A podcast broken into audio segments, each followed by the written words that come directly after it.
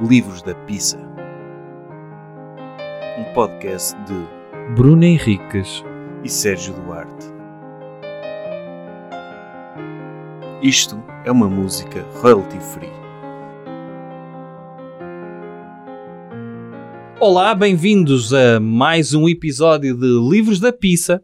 E sabes que eu, eu sinto que faço uma pausa de pizza porque custa-me dizer. Custa, é, é- é? há um certo pudor, porque eu sei que o, o nome pode causar mal-estar entre algumas pessoas que gostam, mas que sentem aquele mix de feelings. Ah, isto é um bocado brejeiro. E é, nós reconhecemos isso. É, Mas foi um nome que surgiu muito rapidamente e eu acho que é fixe. Eu gosto. eu também gosto. Eu gosto. Tem dias em que me sinto mixed feelings. Imagina, uma, um familiar teu, uma amiga da tua mãe, não sei o que, ó Bruno, o que é que andas a fazer? Eu estive a gravar o meu podcast Livros da Pizza.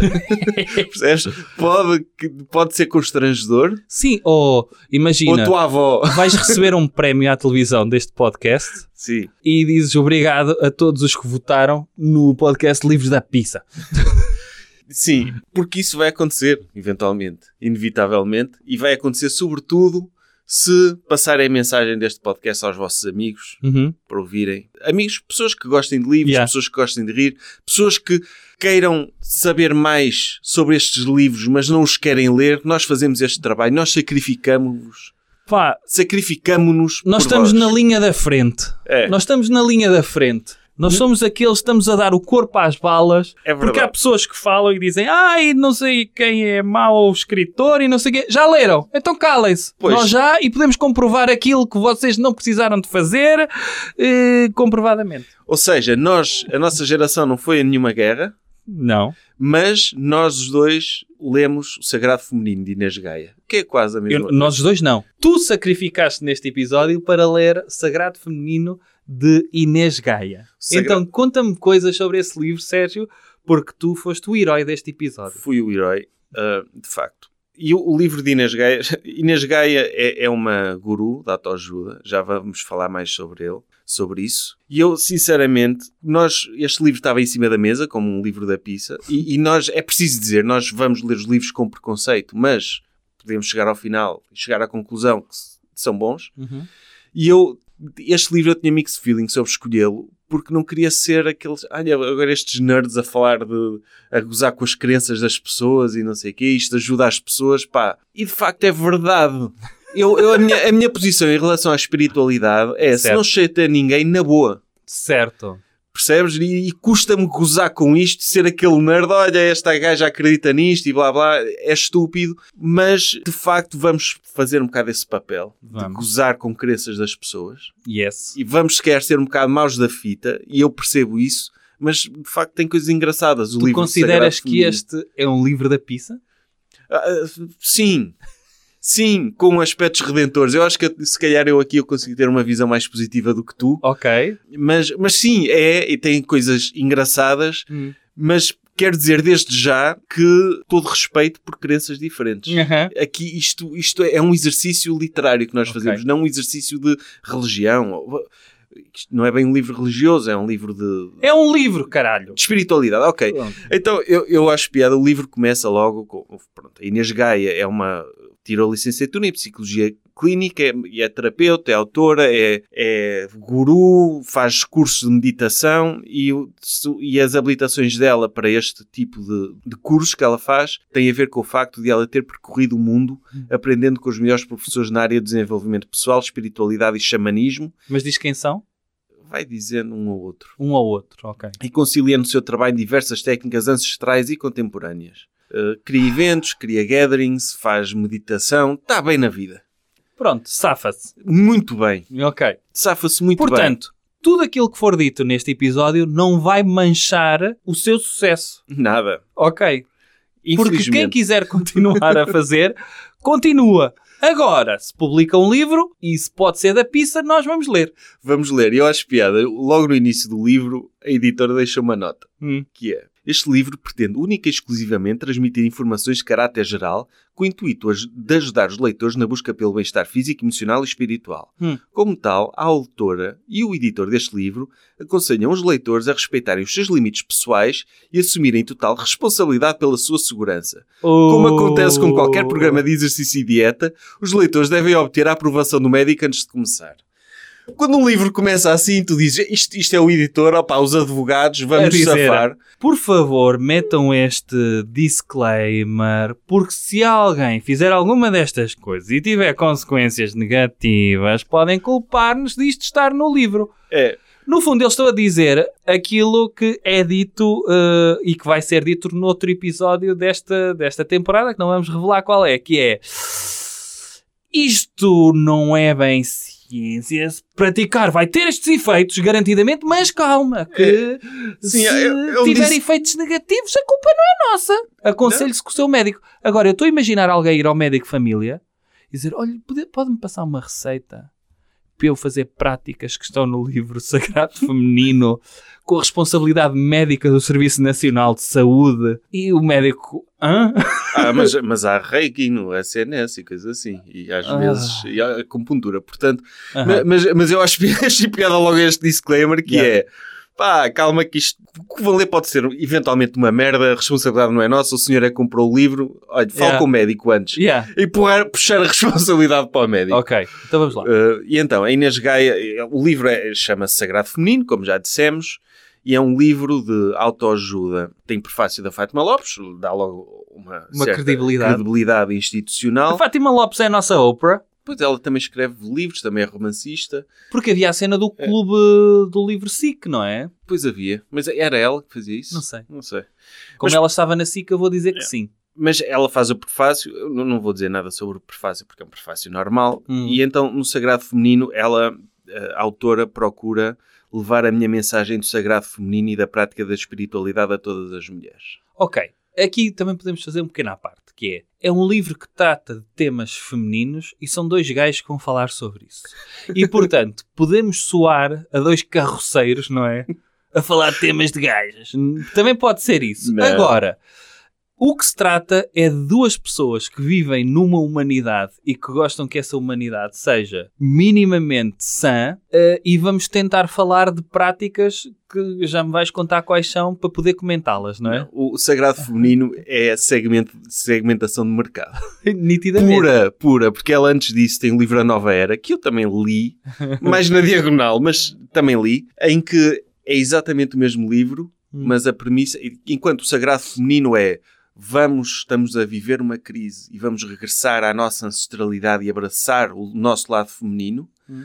a nova era é estamos a entrar na era do Capricórnio Hum. e as coisas estão a mudar, etc. Mas é tudo a mesma coisa, mas a nova era Aí a era de Capricórnio. As É. eras são de quanto em quanto tempo?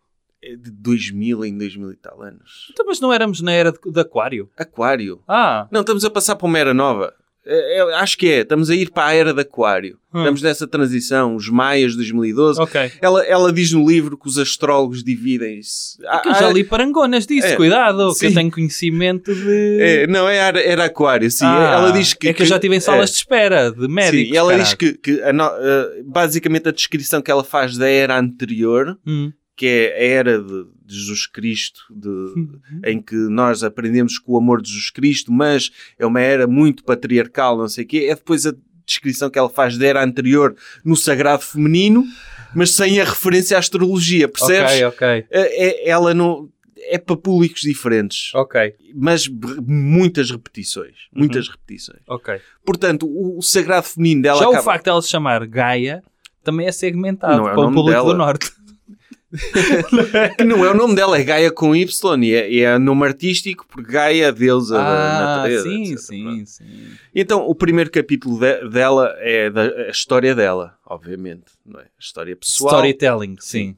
Então, conta as origens dela, nasceu em Beja, num pequeno monte, blá blá blá blá, e depois fala sobre a relação com os pais, que é tipo o momento fundador da personalidade da Inês Gaia, é a relação com os pais, e ela diz, a crença fundadora dela, e ela repete isso várias vezes, é que sentiu-se muito culpada desde sempre por achar que ela estava a limitar a vida dos pais e que os pais não podiam desfrutar da vida por causa dela. E esta é a crença fundadora dela. Hum. E diz ela o seguinte: foram precisos muitos anos para integrar que estes pais maravilhosos que escolhi para mim foram os pais perfeitos para eu poder ter a vivência que escolhi ter na matéria e chegar hoje até aqui.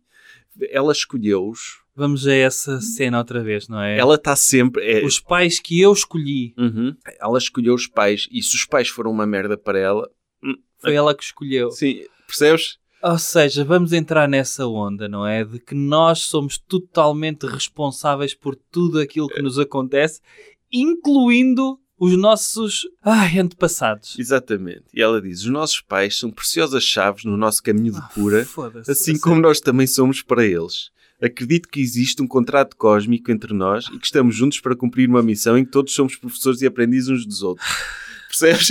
Eu sei que isto vai irritar mais a ti do que me irritou a mim. A mim está mais vontade Podemos de parar este episódio aqui. Então ela escolheu os pais, os pais sentiu-se culpada por causa deles, mas ela agradece-lhes e agradece em todas as meditações. Eu vou-te ler um agradecimento. tu achas, por exemplo, os pais do Jeffrey Dahmer, o Jeffrey Dahmer dizer eu escolhi os meus pais, os meus pais, foda-se, o que é que nós fizemos, caralho? Por acaso a mãe dele era bastante abusiva e Pronto, nesse caso, ok, então é karma. É Sim. isso, tenho um filho canibal por ter sido abusivo. não é karma, mas, mas faz parte da tríade de serial Claro, killer, não é? certo, Teres certo. uma, pais dominadores e coisas Então assim. será que os pais da Inês Gaia eh, são responsáveis por ela se ter tornado nisto também? São. Não, não são. Ela é que os escolheu. É pá, Ela- pois. Mas, mas repara, ela depois faz um agradecimento que eu achei muito engraçado. Honrar e agradecer aos meus pais por me terem dado a vida e por tudo o que me proporcionaram, pelo amor, mas também pela dor. Foi das maiores curas que já pude experienciar na minha vida. Já viste que agradecimento passivo-agressivo? Tu não te lembras do discurso do Gustavo Santos? Sobre os pais também. Não. A cena de o gajo está sempre a culpar o pai de ser um pai ausente, um pai abusivo, mas que ele agradece porque pôde romper relações com ele e Sim. isso fez dele aquilo que ele é. É tão perverso. É pá! Obrigado pela dor. Obrigado pela dor. É, é, é pá, ok. Depois, outro período fundador da, da Eu gostava que ela respondesse também.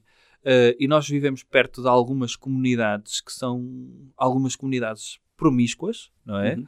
Eh, e quem vive junto ao litoral, quando tens zonas piscatórias de pais que podem ser abusivos para com os filhos, eh, de violência sexual e de poderem ter filhos, eu gostava que ela dissesse a uma destas crianças que foi ela que escolheu o pai que a violou. Epá, ela não vai dizer isso. Pois, mas a ideia é que nós escolhemos os nossos pais. Pois. E, portanto, imagina uma criança que é abusada e que tem filho do pai. Ah, bem, mas isso escolher, tu não sabes. Tu- também quando escolhes um, um carro usado, também É a mesma coisa?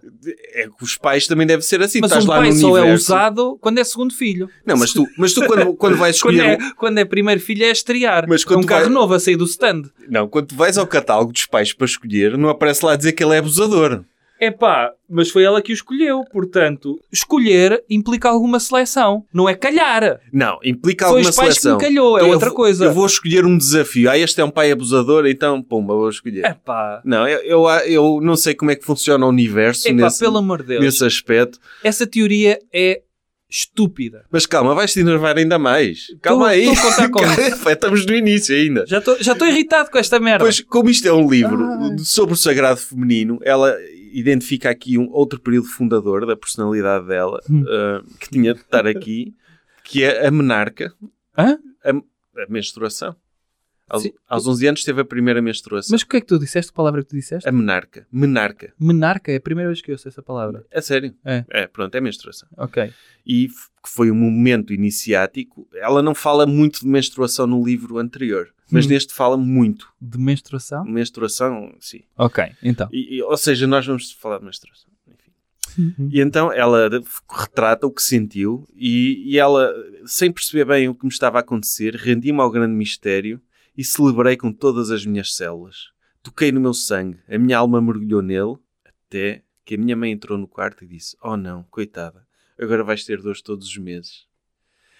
Imagina ela toda contente a celebrar a menstruação e a mãe. Não. Então é, é uma, algo que ela fala no livro e eu, lá está. E eu acho que eu estou do lado dela aqui.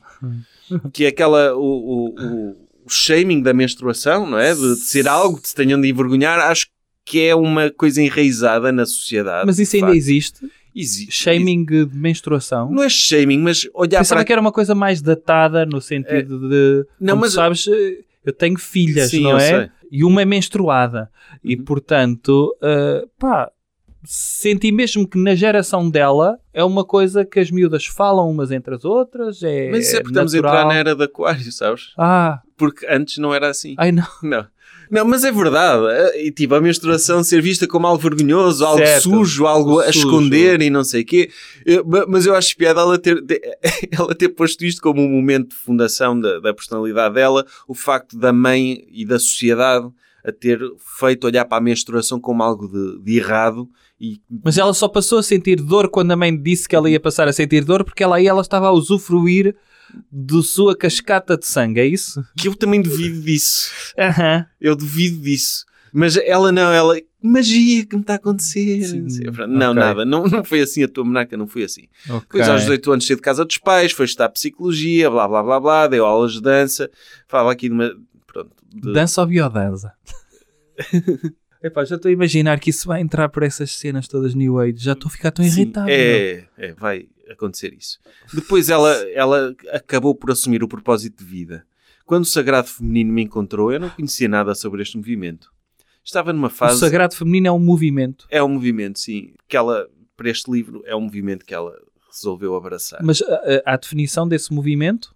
Há definição que, é- que é- eu acho que isto acaba por ser uma mistura de, de- de- daqueles rituais de Wicca, Hum. de- das mulheres abraçarem a natureza, e eu acho isso fixe. Yeah. Daqueles rituais pag- pagãos de abraçar e de espiritualidade mais ancestral, com uma lógica de, associar ao lado feminino, de um lado mais eh, cuidador, mais protetor, etc. Mas nós vamos ter eh, Ok. a oportunidade de refletir mais sobre isso. à Vamos, frente. sim. Por favor. Então, eu, vamos como é que ela encontrou o sagrado feminino. Eu estava numa fase de muita busca interior sem rumo definido. Dava as minhas aulas de dança, investia todo o dinheiro que ganhava em retiros, workshops, terapia, livros de autoconhecimento e daí surgiu um chamamento interno para levar outras mulheres tudo aquilo que me estava a fazer despertar. Ou seja, ela investiu e o resultado, vou fazer a mesma merda que me estou a fazer a mim. Epá, mas isso é o problema do coaching, não é? Que é... É um ciclo de andam-se a alimentar uns aos outros. Ali ela estava a investir tudo a fazer workshops, a queimar aquela cabeça dela Eu toda. sou com totalmente a favor da reciclagem, exceto no que se trata a retiros espirituais. Uhum. Quem faz um retiro é para calem-se, usufruam dessa merda e não esfreguem isso nos outros e não se tornem gurus e xamãs e essas cenas. Esta tornou-se, encontrou o propósito dela e tornou-se rica e pronto. E depois aconteceu em 2018, ela recebeu o maior presente do universo. Um filho. Sim. Em meados de 2017, o filho que a escolheu, O filho que a escolheu a Sim, ela. E ela Francisco. sentiu-se fogo. Ele É. escolheu-me. ela diz o seguinte: em E meados. meteu hashtag blessed. Não, não tem hashtags o livro. Não precisa. Está bem, mas eu acredito Aliás, que ela mas tem ligações para vídeos de YouTube de meditações. Ok. Em meados de 2017 já tinha sentido internamente que a maternidade se aproximava. Então comecei a preparar o meu útero para receber esta energia tão especial que iria descer à Terra. O esperma, o semen. Como é que se prepara o útero para receber energia? Queres que eu te diga? Eu digo-te. Vais-me dizer. Bom, Obrigado. no início de dezembro fiz um ritual no mar em que ofereci a Deus a minha coroa de flores que tinha usado na cerimónia do meu casamento. Eu disse ao universo que estávamos prontos para dar mais esse passo e, incrivelmente, a magia aconteceu ainda nesse mês. Em janeiro descobri que estávamos grávidos e foi a melhor notícia de sempre. Ah, A deusa, pronto, para já o, o- estarmos grávidos, isso é uma coisa que Eu também não sou fã. não, Percebo a cena de, do envolvimento do casal ela está na grávida. gravidez, mas é ela que está grávida. Ela está grávida, o, o marido não está.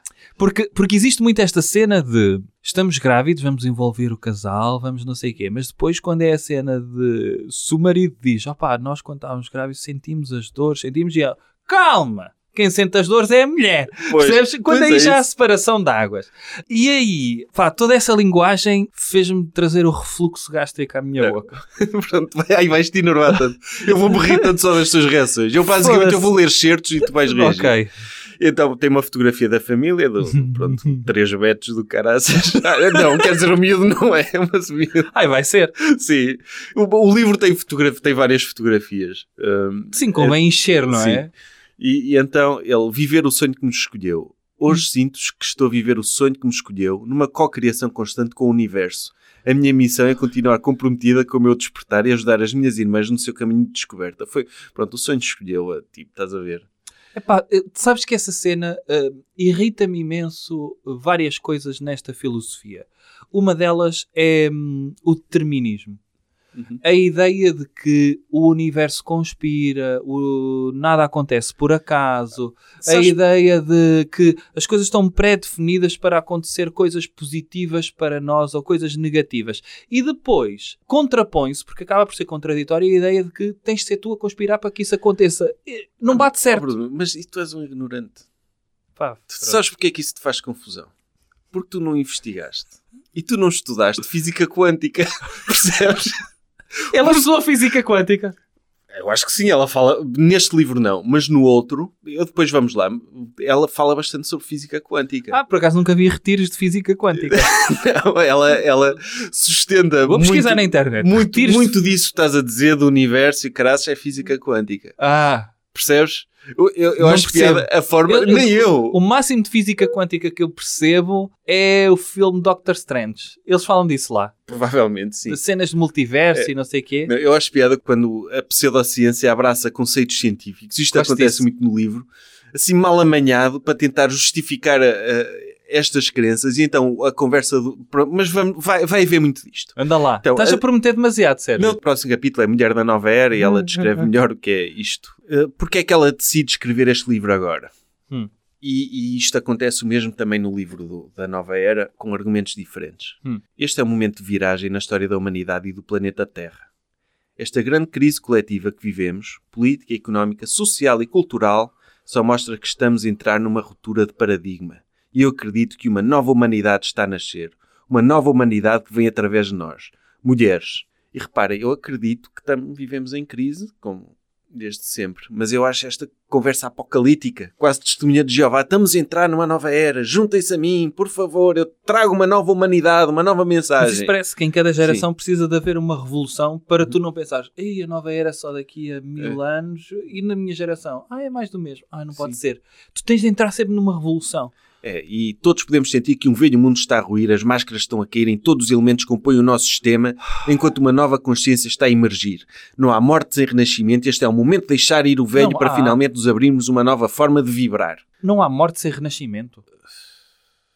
Hum, Hum. pá, quer dizer, de certo modo, se tu olhares para ti como matéria, acabas, morres, renasces como estrume, não é? Ou não. Ou fertilizante, sim, sempre. Sempre. Sempre, tipo, E o estrume renasce como quê? como árvores. Pá, é verdade, não é? Tipo, eh, mas, mas, mas calma, aqui, mas está a ciência para isto, porque há indícios científicos que apontam para isto, não só económicos e sociais. Então. Eu não sei se tu estás a perceber, mas estamos a atravessar por um momento de ascensão planetária. E tu vives neste planeta, certo? Eu tenho estado tonto, por acaso. É. Tenho andado tonto. Pode ser é da isso. ascensão É planetária. da ascensão planetária. E eu tenho vertigens ainda por cima. É, eu não sei, mas, mas O que é a ascensão planetária? é nada mais nada menos do que a elevação da frequência vibratória dos campos energéticos até oitavas mais elevadas de luz.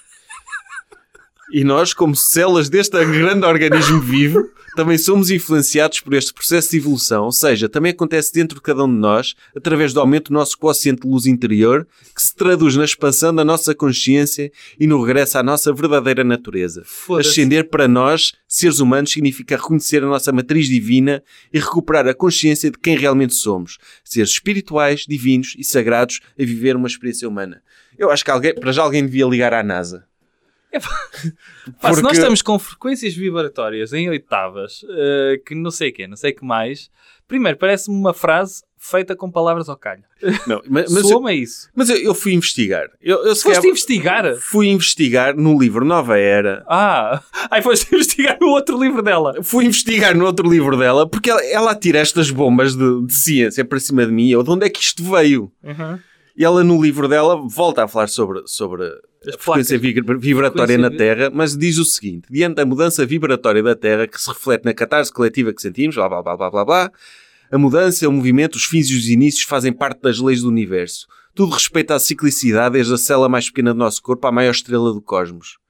E neste movimento pulsante, todos estamos ligados e todos somos influenciados Astrologicamente entramos em 2012 na constelação de Aquário, deixando para trás a constelação de Peixe. Isto é algo que acontece a cada 2160 anos. Além disso, simultaneamente ocorreu a sístole, que é o grande pulso do Sol central da galáxia, libertando uma onda gigante de raios gama, movimento que a NASA registou. Este fenómeno é algo que só acontece a cada 25.920 anos. Opa, estamos a viver um momento histórico. É pá, fogo. E, e ela fala muito de vibrações e de energias. Aliás, ela no livro cita o, o Tesla. No Sagrado Feminino? No- não, ne- no, no- no? Tesla, na nova era. E eu queria falar aqui. Ah, ela, ah, ela fala sobre energias no, no livro de um investigador, o Dr. Hawkins, que estabeleceu 20 Hz como a medida mais baixa e 1000 Hz como a medida mais alta na escala das emoções. Hum.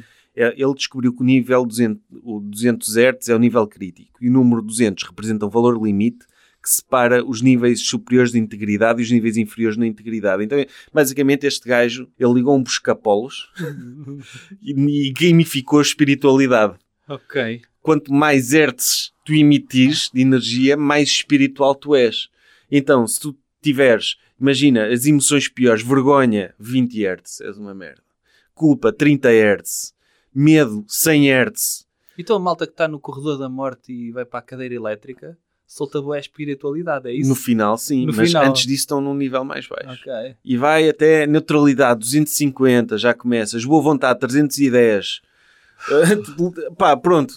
Pa- Só para dar um, um, um lamiré de como funciona a ciência, uh, porque A Nova Era tem mais ciência do que este. Mas, pelos vistos, é uma cena que a NASA identificou. Temos, pronto, vibrações da Terra, etc. Yeah. E depois ela faz a cena mesmo de Testemunha de Jeová, Hum. que é... Mas como... Eu, adorava, eu adorava que esse livro se tivesse chamado O Feminino dos Testemunhas Jeová. Mas olha, como é que podemos perceber que está a emergir uma nova era? Basta estarmos presentes e conectados com o que acontece à nossa volta para perceber que algo está a mudar. Podemos observar que o sistema capitalista está a ser desmascarado e as feridas da sociedade estão todas a vir ao de cima. Oh, concordo. Chante isto todo mundo univos, não é? Calma, Pá, peraí. sim. Como se a luz estivesse literalmente a iluminar o que estava nas sombras. E como estamos num momento de transição, em que a morte e o renascimento acontecem ao mesmo tempo, vivemos em simultâneo um imenso caos e uma nova ordem que está a florescer. Hum. Tipo, eu aqui era o momento, trabalhadores todo mundo univos, não é? Pá, sim, mas a nova ordem está... Sim, mas Nova sabes, ordem sa- mundial? Mas sabes quais são os indicadores que mostram que as coisas estão a mudar? Quais são? A crescente consciência ecológica e de sustentabilidade, ok? O movimento do veganismo, a ganhar cada vez muita força, assim como o yoga, que se tem massificado, e o grande boom espiritual que movimenta milhões de pessoas em todo o mundo. Ou seja, o que é que está a mudar? Mais pessoas a, entra- a irem aos meus workshops. Epá, Isto pois. mostra que há uma maior consciência tipo de cenas E espirituais. sobretudo, porque eu tenho dados do Holmes Place e a hora do yoga tem bué de gente. É isso? É, é isso. Eu- Lá está, e que lá está, o diagnóstico da sociedade e do capitalismo até pode estar certo. De facto, a atividade humana lev- leva a que a sobrevivência da humanidade esteja em risco. Isto é um facto, mas não é o, não é o yoga que me está a revelar que não me dá um sinal de esperança. Não, a ideia, a ideia. Há muita gente a inscrever-se no yoga. Hum, É. alguma coisa está a acontecer aqui. Pois é, é o tal momento de de Jeová que é. Dentro de cada uma de nós também esta transição se faz sentir. Então proponho-te a refletir. Nos últimos anos tens passado várias vezes por crises existenciais? Tens sentido presa, inquieta, deprimida, infeliz? Sentes que já não aguentavas mais? O teu corpo tem manifestado desequilíbrios e algumas doenças? Hum, algumas doenças. Repara aqui. Pá. Tens-te perguntado sobre qual a razão de estares aqui e sentes que há algo mais na vida que não consegues explicar? O trabalho onde estás deixou de fazer sentido? Sentes-te sem propósito? Descobriste o teu propósito de vida, mas tens medo de avançar? A vida na cidade deixou de fazer sentido e cada vez sentes um chamamento para estar na natureza? Então, estes são apenas alguns sinais de que estás a iniciar o teu caminho de despertar. Ou seja, sentes-te mal, que é algo que 99% das pessoas se sentem, eventualmente, é um sinal. Pá, pois, e Escreve parece no meu workshop. Sabes o que é que me assusta aí? É alguém ler isso e ver, opa, isto bate certo, parece que está a escrever para mim, e são perguntas perfeitamente generalistas, É o, que é, o normal. é, as perguntas que se faz à entrada de cada culto. É. A vida deixou de fazer sentido. Se tu estás aqui à porta, É. eu sei que a vida deixou de fazer sentido, não é? Se tu procuras respostas, pá, nós temos respostas para oferecer. Tu sentes cansado da vida na cidade, é pá, assim, É. as rendas estão altas e o cara. Não sentes que cada vez trabalhas mais e tens menos dinheiro? Uhum. O, o livro está, está, está acompanhado de várias fotografias de mulheres nuas na natureza. E não mostraste isso, E nuas, mas tipo, não se vê tudo. pá. certo? Uma delas é, é a atriz Sandra Celas, do Inspector Max, que, Que ficou também conhecida. durante a pandemia era uma das bem. líderes do movimento negacionista, assim. O que faz sentido, tendo em conta as companhias. E então, o próximo capítulo é sobre o, o feminino, e, e então, tu, tu és de história, não és? Eh, e então, se queres, estudaste estas coisas. Então, tem aqui um excerto de uma, de uma senhora que escreve sobre o aparecimento, sobre a evolução da história. Quando, a- quando nós éramos caçadores-recoletores, Sim, por favor. Vamos Nós- a um capítulo pré-história, é isso? nesta altura, nas antigas civilizações, existia o culto a Deus, à mãe criadora e mantedora da vida. Nós respeito, honrávamos, de facto, as mulheres, nos caçadores-refletores. As esculturas do Paleolítico representam o sagrado ato da geração e nutrição da vida sob formas de mulheres, imagens que expressam conceitos cósmicos de natureza feminina. Aí era uma sociedade verdadeiramente feminista, Bruno.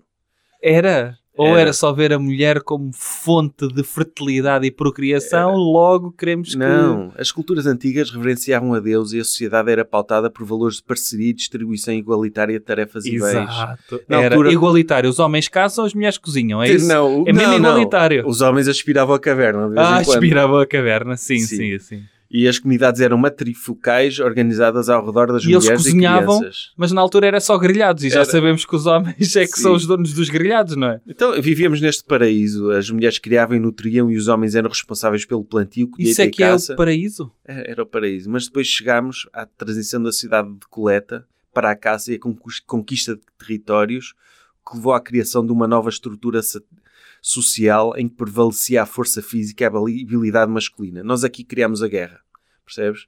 E aqui nós usámos a nossa força física e o masculino para nos sobrepormos às mulheres. E o matriarcado surge aqui O o patriarcado surge aqui, ou seja, no Paleolítico éramos todos santis, matriarcais, sagrado feminino, respeitar a mulher, divisão de tarefas, equal pay, não é? Não os obrigávamos a depilarem-se. O- Uma mulher que era caçadora recebia o mesmo que um homem caçador. Sim, sim, Percebe? que era, podia escolher a parte da perna do mamute, Sim. não é? Quem ficava com o peito era quem não caçava. Depois inventámos a agricultura, inventámos a guerra e a mulher começou a tudo. ficar em casa. o Acabou, mundo ficou muito acabou pior. o paraíso.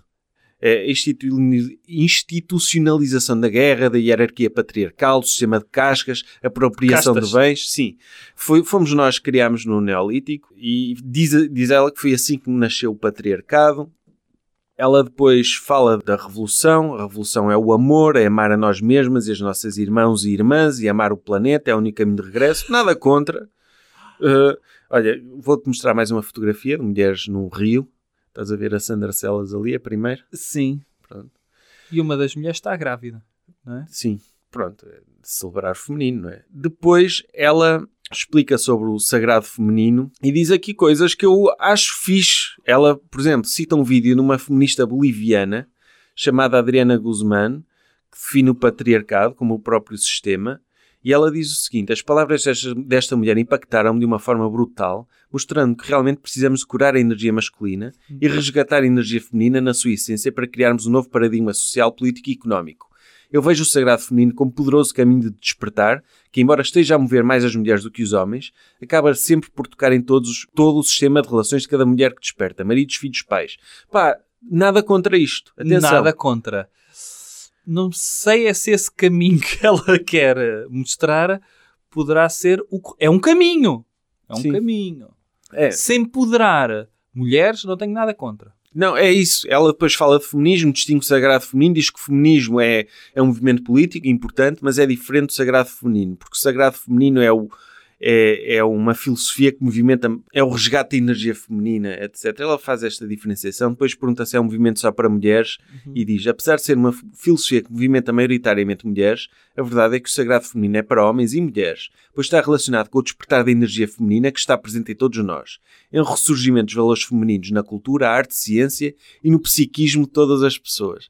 Matou-me aqui com o psiquismo. Eu não, Foi? sei o que, eu não sei o que é o psiquismo. Eu acabar com o patriarcado, sim. Despertar o feminismo que há dentro de todos nós, sim. A- abandonar a masculinidade tóxica e aquelas coisas que afetam também os homens Exato. temos todos a ganhar com isto. Ah pá, Pá, se imagina um discurso deste género, pá, temos de devolver a força ao povo, criar condições económicas de, de, de melhoria social para todos e matar todos os judeus. Eu até concordo com a primeira parte, com a última se calhar não. Epá, é uma má comparação. Pá, ela não fala em matar judeus, ela não fala diz. em abraçar o psiquismo, que é uma coisa que eu não sei o que é. Uh, mas, enfim. Não, estava a, dar, estava a fazer uma analogia, não estava a fazer uma comparação. Depois ela diz: a boa notícia é que a nova era está a fazer ressurgir a deusa. Isto é visível na consciência Quem é a ecológica. deusa? O lado feminino, é o sagrado feminino, Ah. é, é o- os valores femininos que vão tornar-nos mais ligados a nós próprios e amar-nos melhor, e etc. Uh, fala outra vez de consciência ecológica e de- o facto das pessoas se preocuparem com o ambiente mostra que o sagrado feminino está a ressurgir, que é uma ligação Uhum. não, não faz muito sentido, mas ela tem de vender workshops. Tretas, tretas, tretas de deusas e não sei o quê. Eu vou avançar isto tudo. Uh, quarto capítulo, os sete pilares da cura e empoderamento. Eu não vou falar dos sete pilares, calma. É escusado. Vou falar só de alguns. Hum. E, e ela fala que, que, é, que é, um, é um processo complexo, é profundo, intenso, tipo jornada da heroína, não é? Sim. Que é, não existem receitas mágicas do processo de cura e despertar, não é um caminho que combina com o fast living, não é uma moda ou uma elite, este caminho é uma auto-iniciação ao grande mistério que é ser mulher humana divina. É um convite a desceres à tua própria caverna para conheceres a sombra, jornada do herói, não é? O o inconsciente, o inacessível, para que depois possas subir os degraus do teu próprio templo sagrado e te possas curar como sacerdotisa da tua vida, da sombra à luz, do profundo inconsciente à divina presença do eu. E os sete pilares da cura e empoderamento, que são os mesmos da nova era, que ela diz. Responsabilidade, compromisso, presença, vulnerabilidade, aceitação, perdão, intuição e prática. E então, qual é o pilar da responsabilidade? Somos responsáveis por aquilo que escolhemos, co-criamos e atraímos para nós. Por isso não devemos terceirizar, culpando o mundo, o governo, o marido ou o chefe. Percebes? Blame the victim. Certo, também. É. Consigo perceber uma cena de autorresponsabilização. Uh, muitas vezes isso é levado ao extremo, a ideia de que está tudo dependente de ti, não é? Uh, eu, eu aceito tu no trabalho não estás sempre a culpar os outros pelas tuas más condições de trabalho e queixar-se durante o dia inteiro faz-te mal a ti.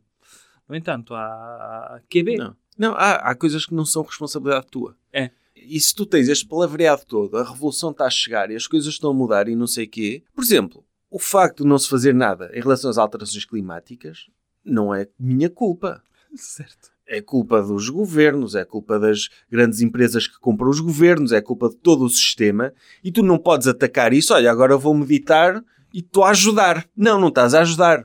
Tu tens, não podes viver na tua espiritualidade e desligado que vives no mundo Yeah. e numa sociedade. Tu, ao responsabilizar-te a ti próprio, estás a desresponsabilizar quem tem culpa das coisas. Tu, às vezes, és uma vítima das tuas circunstâncias e tens Yeah. de assumir isto.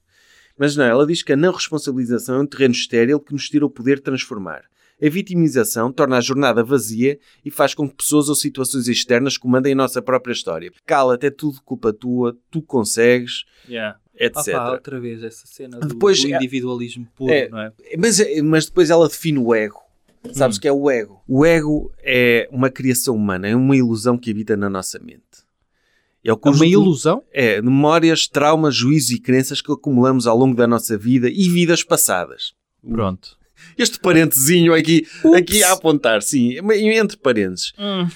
Diz ela, o ego vive apenas no passado, nunca no presente. Está sempre a criar ligações com o que já passou e a cada momento examina o que está a acontecer, ao mesmo tempo que faz um scan no banco de dados acumulados no nosso ADN.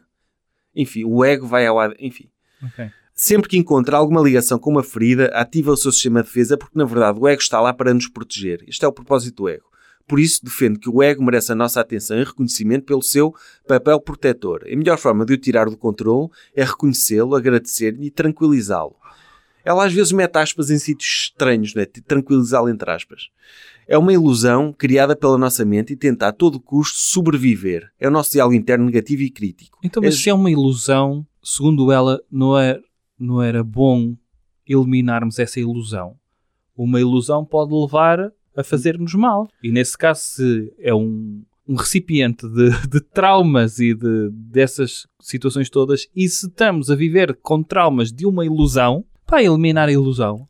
Pois, hum, ela já te vai dizer como é que faz isso. Ah, que o ego existe, está lá para nos proteger, Mas- como ela diz, mas existe, mas é uma ilusão, é isso? como se fossem conceitos que podem ser eh, consensuais ou co... Sim, ma- mas a mim o que me faz confusão nesta definição de ego é tratar como negativo tudo o que seja eh, juízo crítico. Ah, Tudo o que seja, tipo, o ego está ali a criticar-te e a julgar-te com base no passado. yeah. Isto não é necessariamente negativo. Quer dizer, tu, é, é porque, lá está. é tu filtrares muitas Pois, vezes, não tu é? elimina, tu, tu- é, imagina, tu- se a Inês Gaia estivesse aqui e tivesse a ouvir esta nossa conversa, nós estamos a ser comandados pelo ego, Yeah. percebes? É- Ela, ela, estaria, ela estaria a achar-nos hilariantes, percebes? Estes gajos não percebem nada disto. Ah, sim, sem dúvida. Eu Percebes? que muitas das coisas que nos está a sair da boca deve estar alguém a dizer estes gajos riem-se porque não sabem. Pois, porque Ainda não chegaram o- lá, ainda não abraçaram a revolução. É, é isso. E, e eu, eu já digo qual é a estratégia que ela faz. Ele, por exemplo, olha como é que um, um exemplo simples do modus operandi do ego na sociedade capitalista e consumista em que vivemos. O ego quer sempre fazer-nos acreditar que tem imenso poder e que nunca somos suficientemente boas, nunca estamos verdadeiramente prontas. Então, consumir e competir torna-se o nosso modus operandi. Isto leva-nos a consumir mais bens materiais, mais informação, mais relacionamentos, mais cursos e diplomas, tudo em nome de ser mais ou melhor. Nada, nada contra sobre isto. De facto, nós avaliamos mais em função daquilo que temos do que aquilo que somos. Esses clichês todos. Mas, pá, fazer perguntas não é mau. É pá, pois, Tipo- há muitas coisas que eu acho que são aquelas obviedades de pá, para tu ser espiritual tens de abdicar de, do mundo material, do não sei o quê, abraça ao teu lado. É pá, É um conceito baseado no medo e na falta de consciência sobre a nossa faz- própria divindade. ela faz, ela faz workshops no, na met- no metacérebro dela ou faz no mundo real isso. Não, é- Ela cobra. Cobra. Ah, não, ela tem. Olha, esta parte vai ser engraçada. Hum. Ela tem uma perspectiva hilariante sobre dinheiro. Então, Porque ela está pá. sempre a falar contra o materialismo, mas ela gosta muito de dinheiro. Uhum. Tanto gosta de dinheiro que ela, eh, quando recebe dinheiro, agradece-lhe. Eh, Mas pronto, já chegamos lá. Foda-se. Tipo, ela tem uma cena. Avança, avança. Ela avança. tem uma, uma masterclass de prosperidade. De uma meditação orientada Como para atrair prosperidade para ti. de, auto, Calma aí. de desenvolvimento pessoal moderno. é? Portanto, o materialismo dela é um materialismo até certo ponto. Pá, anda lá. É. Então, eh, então como, é que, como é que ela eh, lida com o ego? Ela aprendeu isto com, com a maravilhosa Lise Bourbeau. Ah, sim. E então, ela, como é que ela lida com o ego dela? É, deu-lhe um nome. E então, o nome que ela escolheu para o ego dela foi Margaret. E sempre que consigo identificar as minhas vozes críticas, julgadoras ou inseguras, abro um diálogo com o meu ego. Margaret, sei que estás aí. Eu vejo-te, percebo que me queiras proteger de algo e agradeço-te por isso. E por me deixares agora agir com o meu coração e seguir comprometida com o meu caminho. Já viste esta cena dissociativa? tipo, É pá, vozes críticas. Margaret, cala-te. sim. Estás a ser chata, Margaret. O anjinho mau está no teu ombro, não é? Tipo, a Margaret, olha, não tá, isso que estás a fazer é extorquir as pessoas por meditação, não sei o quê. Cala-te, Margaret. Sim. Eu mereço este dinheiro. É Claro. a energia que me estão a dar a mim positiva que eu depois posso canalizar para outras coisas positivas. Yeah. Olha, que nome é que tu darias ao teu ego? Uh, Xavier. Xavier? Sim. Mas imagina, estás sempre a ralhar com, com o Xavier, Hum. o Xavier a, a mandar-te fazer coisas. Eu acho que o Xavier pode eventualmente enervar-se e aparecer sob forma de tumor, não é? Ah, pois é. De- também é perigoso isto, de dissociar desta forma. Pois ela, ela fala de, de- Fala, já é a segunda vez que fala da ADN. Ele diz, ao aceitar que carregamos no nosso ADN muitas memórias de feridas conscientes e inconscientes e que ao longo da nossa Espera, no- vida... o, nosso ADN, o nosso ADN tem memórias? Pois, e ela fala bastante da ADN e eu ponho-me a pensar, ela não sabe o que é, qual é o conceito dela da ADN. O ADN não tem traumas dentro. Uhum. O ADN é o nosso código genético. Não é, não é nós, olha, aconteceu uma merda chunga, puma, fica lá armazenado. Não. Ah, já se... Sim, é a questão das vidas passadas. Sim. Ou seja, ela acha que utilizando linguagem científica como ADN, depois consegue justificar algo que acontece de mal às pessoas, foi algo que fizeram numa vida passada e que já vinha impresso no teu ADN. É. Eu- mas, mas eu depois, lá está, fui outra vez investigar ao livro da, da nova era Oh meu Deus. E ela, opá, porque eu queria perceber de onde é que vem esta porcaria do ADN. E então ela ah, tem um cientista que cita aqui, Que é que é a influência dos pensamentos no ADN. É o cientista Joe Dispenza, que é um grande mestre dela dos últimos anos, que ele desenvolve estudos muito importantes em neurociência biologia molecular, epigenética e física quântica, com o objetivo de conhecer os nossos limites físicos e materiais e criar ferramentas que nos permitem superá-los. Ele realizou estudos que comprovam que é possível mudar comportamentos através da reprogramação do cérebro, recorrendo ao conceito de neuroplasticidade. O neuroplasticidade não é isto. Neuroplasticidade é a capacidade que o teu cérebro tem. Imagina, tens uma lesão cerebral e uma parte do cérebro fica afetada ou destruída e o resto do cérebro consegue adotar as pode reconstruir-se e adotar as funções da parte que ficou afetada. Ok. O nosso cérebro tem essa capacidade até certo ponto. Uhum. Só que eles pegam nestes conceitos e dão-lhe uma coisa, é neuroplasticidade, então eu consigo mudar tudo, mudar a forma do teu cérebro com o pensamento. E então, eu, eu- ele, este investigador, o investigador defende que a nossa realidade é o reflexo dos nossos pensamentos que, é, e que as reações químicas desencadeadas nesse processo alteram a nossa percepção de realidade e bloqueiam a entrada de outras informações no cérebro químico. Para concretizarmos os nossos desejos e alterarmos o sistema limitado de crenças, devemos deixar de acreditar nas coisas que nos incomodam e passar a pensar sobre as mesmas, com afirmações do género. Vou mudar isto tudo para a forma como eu gostaria que fosse. Assim, começando a viver de maneira diferente, o cérebro e a metilação do ADN, um tipo de modificação química que fornece um mecanismo de alteração da estrutura do ADN, vão responder aos novos comandos que lhe damos, com repercussões na mudança da nossa vida. Ou seja, o ADN pode mesmo mudar através do fenómeno da metilação, que é o comportamento e a expressão de um gene a partir da sua interação com o meio. Tudo isto para dizer o gajo tu pensas e podes mudar o teu corpo, podes curar cancros, pode... E eu, eu fui pesquisar quem é este tal Joe Dispen- Dispenza. Ele não é físico quântico. Hum. Ele não é neurocientista. Ele não é biólogo. Sabes o que é que ele é? Hum. Quiropata. e foi um gajo que partiu a coluna e reconstituiu as vértebras dele em duas semanas através de pensamento. Portanto, é o tipo de cientista que a Gaia usa Hum. para nos explicar, para, Para validar o seu conhecimento científico. validar o conhecimento científico e para explicar o conceito dela da ADN. O ADN não tem traumas. O, Ah, o ADN o ADN não muda com a meditação. Peço desculpa eh, a todos os. Pá, mas isto sequer é o meu ego que está a dizer, é o meu ego, é o É Zé Manel. está a dizer. É e agora vais Zé receber Manel. mensagens de pessoas a darem o seu testemunho que curaram eh, fraturas expostas com o pensamento. De pessoas que nasceram com menos 20 centímetros de uma perna e que fizeram a perna crescer esses 20 centímetros para acompanhar a outra e vão-te calar só por causa das tuas cócegas. Olha, sabes que é intuição? Hum? Intuição Diz lá. é o GPS da alma que nos ajuda a viver alinhadas com o nosso coração e a nossa verdade. Foda-se. Uhum. E é um sentir muito forte que vem com uma enorme clareza e certeza. Eu sei simplesmente devo ir por aquele caminho ou que devo dirigir-me àquela pessoa. E a forma que tenho de desenvolver a minha intuição é agir alinhada com esse sentimento claro e certo antes que o meu sistema de proteção, ego, me interpele com dúvidas. Desta forma, vou desenvolvendo a confiança em mim e nesta força maior que me ajuda a seguir na direção do, do meu coração. Ou seja, isto é No fundo conversa é tu de culto. viveres, tu viveres sempre na cena do. As primeiras impressões são as mais importantes, não é? Caga no ego, no ceticismo, em tudo. Segue. Abraça, segue. Se vier alguém que seja cético, essa negatividade só te faz mal a ti. Uhum. E portanto, o que tu tens de ter é alguma positividade dentro de ti. Essa positividade é não penses, age, Uhum. age, age, age. Sim. Segue o teu coração, É. segue o teu instinto, segue a tua intuição. É, Ela, no anterior livro dela, ela fala sobre o modelo mecanicista da ciência, fala Hum. sobre Descartes e sobre Newton e não sei o quê, dizer, ok, eles estavam certos até certo ponto, mas agora estamos Agora- noutro paradigma. Estamos noutro Percebes? Já, já avançámos. É, e então, quando tens... Agora, eu adorava, adorava que a comunidade científica te calasse a ti, Sérgio Duarte, Uhum.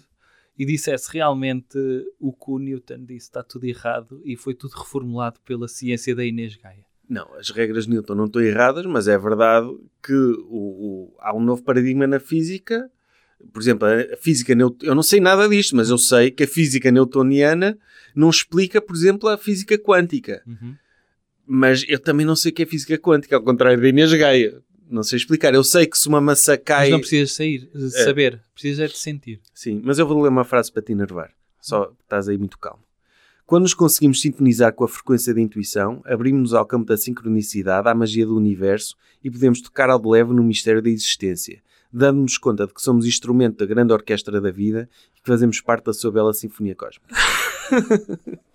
Mas Pronto, enfim, olha, Mais uma vez, também a ideia de que abraça o teu individualismo, mas até certo ponto, porque há uma orquestra a ser tocada e no fundo és apenas um peão dessa orquestra que desempenhas um papel para a sinfonia estar toda correta. É isso? Não pode sair de uma norma. não, não, não. não.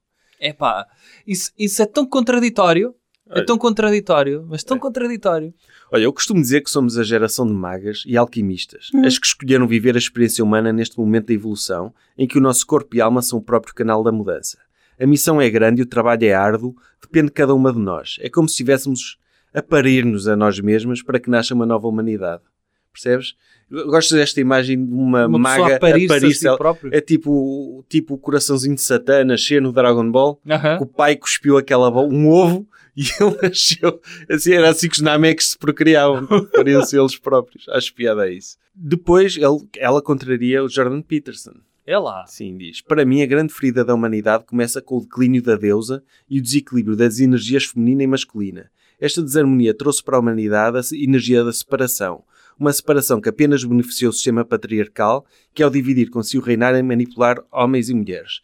Eu neste debate estou do lado de Inês Gaia, Também contra eu. Jordan Peterson. É. Porque Jordan Peterson diz que as mulheres são a, a parte do caos e que complementam a ordem Sim. e que fazem bem em estar separadas. Ela diz que não, que esta separação é má. Eu concordo. Aham. Eh, acho que Sim, mas parte é de um princípio de que essa desordem, no fundo, ela o que está a dar é a teoria do paraíso, não é? Uma teoria bíblica. A ideia de que já houve um paraíso onde tudo corria bem e algo destruiu esse paraíso, que foi o nascimento da agricultura, da, da guerra, Sim. da sociedade da, patriarcal, da ciência. da ciência, vá. E portanto, a ideia de que antes é que era bom. Acaba por ir bater um bocadinho no Sapiens, quando É. o gajo faz aquela comparação. Pá, no tempo do, do, do, do nomadismo, éramos muito mais saudáveis. Olha, comenta-me esta fotografia.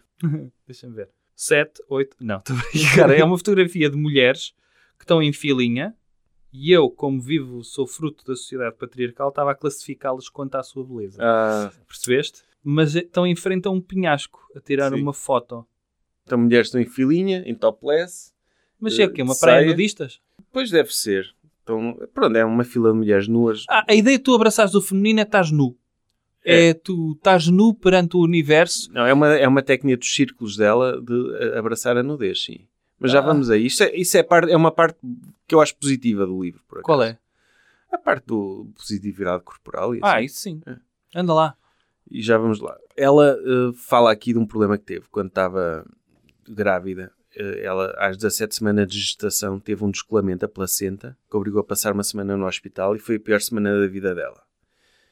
Então ela conta a seguinte história. Mas houve uma noite, enquanto estava no hospital, em que senti que atravessei mais um portal iniciático. Foi uma cura tão profunda que depois dessa noite a placenta começou a colar. Deixei de sangrar e voltei para casa em dois dias. Enquanto praticava um mantra de cura, comecei a sentir verdadeiramente a dor de todas as mães que perderam os seus filhos, todas as mulheres abusadas, maltratadas. Foram cerca de duas horas que estive neste espaço sem tempo. Visitei vidas passadas, realidades paralelas, em um lugar de profunda dor, desespero, força, esperança, sobrevivência. Estar neste lugar mudou a minha vida para sempre, como mulher, mãe, psicóloga, terapeuta, como ser. Ou seja, ela fez colar a placenta através de meditação. Sim. Caga nos médicos. Opa, sim. Nem sei para que É. é que ela foi para o hospital. Pois, para quê? Ela podia ter atravessado o círculo iniciático em casa, Ah, podia ter sentido as dores de todas as mulheres do mundo em casa e escusava estar a ocupar uma cama de hospital. Não é? é. Pá, para que é que ela foi para uma cama de hospital? Sim. Ela em casa tratava disso. Mas não é o único caso do género que ela passou em que passa assim. ela uma- curou-se, cura-se. portanto, autocura, mas não só. Empatia. Mas estás a ver, se tiveres um problema de saúde e não conseguires curá-lo com culpa a é tua minha. cabeça. É. A culpa é minha. E então, olha, os círculos femininos, perguntaste-me o que é que era há bocado. E é os círculos femininos ou círculos de mulheres, são espaços abertos a todas as mulheres, independentemente da raça, crença religiosa, cultura ou classe social. São espaços seguros e sagrados que visam o acolhimento, a partilha, o autoconhecimento e o despertar da consciência. É muito importante para nós, enquanto mulheres contemporâneas, nutrirmos a nossa irmandade e autoconhecimento através de um espaço sagrado como um círculo feminino, que é um espaço de profunda união e irmandade, sem nenhum tipo de hierarquia, julgamento e competição. Eu acho isto fixe. Uhum. É tipo, é, é- é uma espécie de ritu- ritual Wicca que ela organiza com clientes, em que estão as mulheres lá e, e, pá, e convivem umas com as outras, e meditam, e ah, pá, é fixe. Pronto. Hum. Ela vende o peixe dela, porque depois ela organiza muitos destes workshops. Depois ela, ela fala sobre o, as crenças mães. Eu já disse qual era a crença mãe dela. Era ela sentir-se culpada por, os pai, por ter impedido os pais de desfrutarem a sua própria vida e de serem felizes, de terem de trabalhar isso- para ela. Pois, isso é tão perverso. E ela foi uma crença que ficou a vibrar nela e, e aquilo que vibra no nosso inconsciente cria a nossa realidade, depois molda os nossos pensamentos e emoções. Nós atraímos aquilo que vibramos. Então esta crença interna foi trazendo à minha vida várias pessoas e situações que me faziam chegar sempre ao mesmo lugar. Eu sou culpada. Hoje sei que fui eu, inconscientemente, atraí todas as situações para que pudesse estar em contacto com algo que estava dentro de mim para ser acolhido, perdoado, amado. A ferida da culpa. Ou seja, as nossas vibes atraem merdas, percebes? Epá, Nós temos vibes e essas vibes vão vez, atrair merda. tão perigoso. Tão perigoso. Isso é tão fácil extrapolar para culpar vítimas. É. Tu é que atraíste mais vibrações, as tuas vibrações atraíram mais cenas. Tiveste mais experiências no relacionamento. Epá, se calhar foste tu que atraíste isso. Tens de resolver primeiro o que está dentro de ti para não atraires. Epá. hum, Sim, é perverso. Digam Epá. isso às vítimas de Jeffrey Dahmer, não é? Ou, ou pessoas pobres, Yeah. ou pessoas com cancro. Voltamos ou outra vez a vítimas- essa É, cena. sim. Ai pá, isso Mas olha, depois tens. Eu, sabes o que é um altar pessoal? Hum. É um centro de energia em tua casa onde te honras como uma divindade, a Hum. ti próprio. Foi uma técnica que ela. Mas é, é para pregar a Inês Gaia lá? Uhum, sim. Eu vou-te ensinar o que é- como é que se faz e acho que todos devíamos ter isto. Ela aprendeu isto com uma sábia do México, a abuela Margarita, e ela dizia: Eu, quando quero pedir algo, peço a mim mesma. Então, em sua casa, tinha um altar dedicado a si própria, com uma fotografia sua grande, e que todos os dias cuidava das flores do seu altar, limpava os objetos e rezava a ela mesma, agradecendo pela vida, pela saúde, pelos dons e pedindo a ela própria tudo aquilo que precisava. Então, a Inês Gaia tem o seu próprio altar pessoal e recomenda eh, Há foto disso. do altar dela. Hum. Não há, mas ela diz o que tem. Então. Ela tem dois cristais muito especiais, uma imagem que para mim simboliza a deusa, um cálice com água que representa as minhas águas uterinas, uma vela que acende quando estou num momento de meditação oração no altar, um suporte para os meus incensos e alguns elementos da natureza que vou alterando de acordo com as estações, representando a minha ciclicidade e a ligação à Terra e aos seus ciclos. Cada objeto que colocas no altar deve ser Deve ser consagrado. tão chato essa gaja. Ah pá, mas tu, tu pô- imagina a situação em que tu tens um altar a ti próprio em casa. Imagina, tu ires lá à casa a um jantar. E sim, dizer, o que é aquilo? fazer aquela visita pela casa. Olha, aqui tenho um altar a mim próprio e tu ficas foda-se, a sério. E de rezas a ti próprio. Yeah. Imagina o ato de egoísmo puro que é. Pior, que tipo de casa é que ela tem que lhe permite ter um, um altar a si próprio? Pois. Não tem dificuldades. Ah, não tem, não. Ela é muito rica. Ah. É muito rica, ela faz questão de dizer. E então, imagina tu teres um altar com uma fotografia tua, uma estátua tua, um, tipo um- uma embalagem de iogurte a simbolizar o teu sêmen, a energia da vida que tu libertas para o mundo, Certo? e que tu vais um lá todos. de bolachas, que é o que eu costumo comer. E tu vais lá, Ave Bruno, cheio de graça, bendito sou eu. Epá, Epá, é, é, é um ato, eu, a abuela, não sei Sim. quantos, enfim. uns boxers no chão. E, e sabes como é que colocas intenção em cada objeto? Em que, como é que consagras o objeto? Então, Basta que o coloques junto ao teu coração e afirmes internamente: Eu consagro-te para que possas representar e trazer-me. Então ela gosta de acender uma vela e um incenso, respirar profundamente algumas vezes para se sentir mais centrada e presente e depois entrar em conexão com o que precisa naquele momento. Por exemplo, curar a relação com o meu corpo. Peço a mim mesma coragem e gentileza para ser mais respeitosa com o meu corpo. Posso escrever uma carta para mim ou para o universo para que me ajude a curar esta questão. Opa, é preciso também ter muito livre para estes rituais, não é? epá, muito tempo livre mesmo. Sim. Ah, sim. Opa, ela depois tem um capítulo de anatomia que é o teu corpo é sagrado. E, e então ela fala aqui uma cena que eu concordo, que a, a sociedade banalizou os corpos femininos e jovens expostos por todo o lado, criando na mulher a crença de para ser aceita e amada tem de responder para Ok. sempre à imagem da menina. Ok, E, aceito. e é verdade. E então este, concordo. este é o espelho de uma sociedade infantil que tem medo do poder feminino e que por isso cria a ideia de um padrão de beleza baseado na imagem da menina frágil e submissa. Acho que é uma frase fixa esta Sim.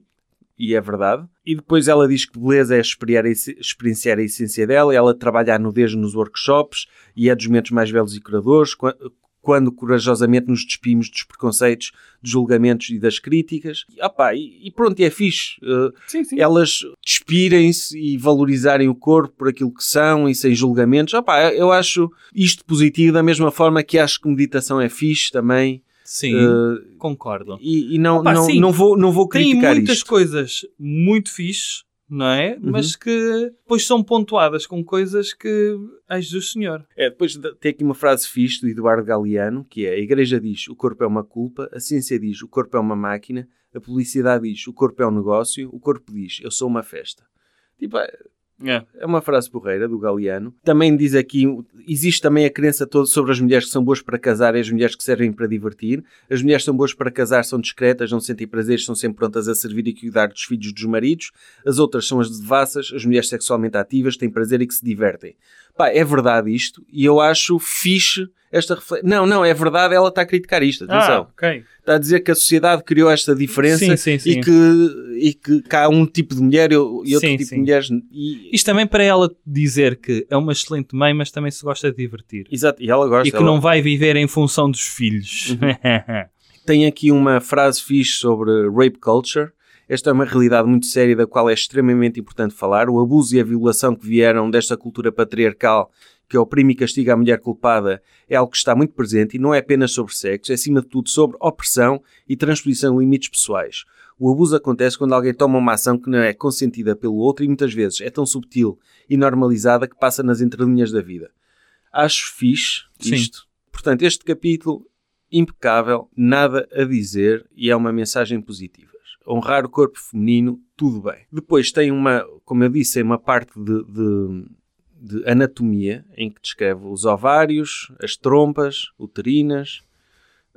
Por exemplo, mas depois dá, imagina, descreve cientificamente a coisa. A vagina é um espaço tubular e muscular coberto por uma mucosa medida entre 8 a 10 cm de comprimento. Mas depois acrescenta Tipo, faz esta descrição científica e depois diz: energeticamente, a vagina é o canal de comunicação entre mundos. É através dela que acessamos o universo espiritual, através da menstruação, da sexualidade sagrada e do parto. Ou seja, acho piada.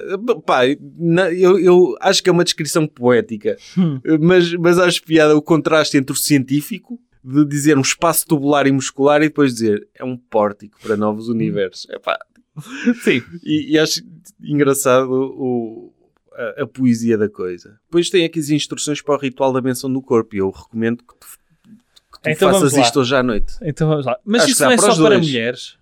Eu acho que este ritual pode ser feito para os dois. Então vamos lá. É, Coloca-te nua em frente ao espelho e fecha os olhos. Inspira profundamente durante três vezes e assume a responsabilidade pela tua cura. Gentilmente abre os olhos e, estando totalmente presente nesse momento, observa o teu corpo e rosto ao espelho durante alguns minutos.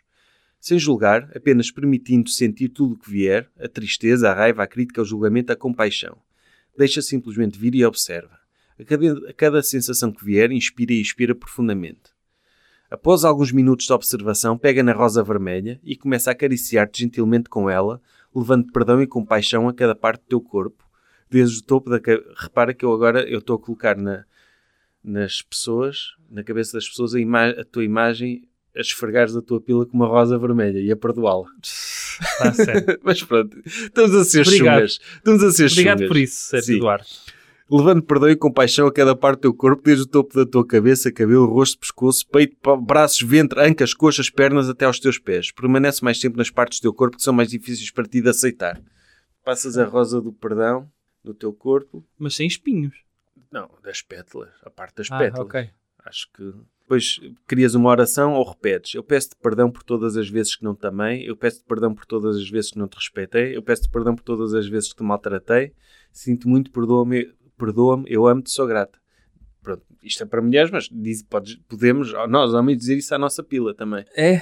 Eu sou grato, Epá, perdoa isso é sagrado feminino. Portanto, É. eu não sei se somos as melhores pessoas para comentar uh, Sim. isso.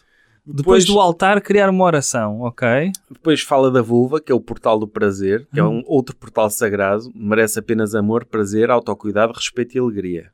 Precisamos de voltar a tocar nela em todo o corpo com carinho, dissolvendo a culpa, a dor, a vergonha e o abuso, pois todas essas memórias emocionais refletem em desequilíbrios na nossa saúde feminina. Exercício. Observa a tua vulva através de um pequeno espelho. Não precisas mais de evitar algo que é tão sagrado em ti. Após observares a tua vulva, desenha-a numa folha com todo o teu carinho. Foda-se. Na parte de trás do desenho, escreve-lhe uma carta energética enviando amor e perdão para que possas dissolver memórias, rejeição, culpa e vergonha. Substitui a palavra vulva por pachacha. Não, Vê a tua pachacha com o espelho, desenha a tua pachacha numa folha, não, eu estou a imaginar. dá logo outro, dá logo outro ar mais Oh, tasqueiro. não, isto dá um ar tasqueiro e pronto, isto é super espiritual e. É super e- espiritual o quê? Não, Vê a tua vulva com o espelho, não, ou, desenha a tua vulva, desculpa, imagina, tipo, tu chegares a casa do. Olha, a casa dos teus pais, está o teu pai a fazer um desenho e tu, pai, o que é que estás a fazer? Estou a desenhar a minha pila. Estive a ler o livro da Inês Gaia, estive a ver a minha pila ao espelho, E, eh, mas é difícil. Hoje em dia não precisas Eu- ver a tua pila ao espelho, tira uma foto à tua pila, Pois. ou tira uma Sim. foto à tua vulva, Ah, para e desenha desenhar. a partir daí, não é? E desenhas por cima até. Não, E desenhas e depois escreves uma carta energética. Obrigado, pila. Ah, Obrigado, pila. por tudo que me deste. Obrigado, vulva. Vulva. Desculpa lá qualquer, Vulva parece um carro, É. não é? Já Desculpa. tens o novo modelo da vulva? desculpa lá qualquer coisinha. Opa, Eh, Epá, eu, eu, eu acho isto engraçado, mas é, é, é, é aqui que eu tinha medo de nós passarmos por nerds, que é, estamos a gozar com isto. Mas se ajudar alguém, Ajudar o quê? A desenhar a tua vulva? Sim, pode ajudar. Mas o que é que vai ajudar a desenhar a tua vulva? A aceitá-la melhor. A aceitá-la porque é uma cena que está escondida. Porque, porque não o olho do cu? Está mais escondido. Estás a ver? mas eu estou a Mete um tentar... espelho no Repara, olho do cu, eu- desenha o teu olho do cu, porque está mais escondido. Abraça o teu olho do cu. e aí é mais inclusivo. Porque toda a gente tem um olho do cu. Opa, eu estou a tentar ser empático. Então, mas eu também, que é, se é uma cena escondida, é pá, vai para tudo. Opa, mas lá está. Vê com o espelho o olho do cu, Mas pronto. O, desenha o olho do cu, então, abraça o olho do cu, agradece ao olho do cu. o, o, o orgasmo é sobre a libertação feminina, não é apenas uma descarga, é sobre a cura de toda uma sociedade tóxica que só vê a dor e violência como caminho. Concordas? Ah, O orgasmo então é... quando ela tem um orgasmo é pelas crianças da Ucrânia. Etiópia! Sim, Pelo gritos. fim da fome do mundo. Ah, é isso? não, é que, é que nós estávamos a fazer gritos orgásticos, parecemos o Son Goku a Yeah. ficar super guerreiro. Epá, ah, Não, mas- então, sim, é mesmo nisso que É. sim, é, o- é o, pensa, o não é? orgasmo faz parte do ciclo de morte e renascimento. O pós-orgasmo é pequena morte, em francês, mas pronto. A revolução orgástica é o exorcismo sagrado que nos levará a expulsar a vibração do pecado, medo, culpa, vergonha e punição do nosso corpo. Os nossos corpos e almas oprimidos poderão finalmente celebrar e pulsar de prazer e alegria. Hum. A revolução orgástica. E pronto, depois fala de autoprazer, Ah, sobre masturbação feminina, ok. mas ela eh, gosta de, de- mais do termo, é um caminho de auto-amor, autocuidado e saúde. Ela não gosta de ter masturbação, Porquê? prefere o nome autoprazer para me referir à masturbação. Parece um nome mais bonito para um ato de Ah. auto-amor e cuidado. Masturbação soa-me algo mecânico e frio. Ok. E autossatisfação? Auto-amor, ela... Auto, autoprazer. Autoprazer não me parece. Parece-me um stand. Eh, venha ver as novidades em autoprazer. Não é? Esta semana com desconto do IVA. é? Opa, ela depois tem um capítulo sobre eh, menstruação. E tem aqui uma frase muito bonita. Repara que eu estou a avançar muitas coisas. Epá, por para favor. isto. Ela, eu imagino um mundo em que o único sangue derramado na Terra seja o sangue menstrual plantado com amor por todas as mulheres. É bonito isto. É, não- É bonito em palavras. Imaginar isso não é assim tão bonito. Mas eu, eu vou-te... Vou... Eu percebo, atenção, e aqui vamos dizer, se existia e que Calma, existia calma, mas a questão do, do, do shaming, não é? O- a vergonha das mulheres estarem menstruadas, a ideia de abraçar e tornar normal a menstruação, ok, agora tu veres uma senhora ah, derramar o seu. Imagina o que é, tu vais à quinta do teu avô e de repente está lá uma senhora ah, a derramar sangue menstrual e está. O que é que está a fazer sobre as alfaces? Hum, hum, Já vamos chegar a toda, a toda uma cena no livro sobre isso. Então, sobre não a lua à Terra. Ah, sim. Ah, e não era isso? Era. Ah, Que era derramar o a sangue lua. menstrual na Terra. Mas, Calma, pô, eu vou-te mostrar a fotografia que ilustra esta parte. Oh, não quero ver, quero. Queres? é uma senhora, calma, É ela, deixa-me é a ver. Inês Gaia. Então, é a Inês Gaia está de nua a tapar os seios com as mãos e de perna aberta e saindo de entre as suas pernas não se vê nada, não, Não, é não se vê explícito. nada, é artístico. Tem um manto de cetim vermelho como se fosse um rio de sangue a sair-lhe da vulva. Sim. Subtileza esquece, não é? Sim, não, é sim. não é nada, é um Hum. tapete vermelho.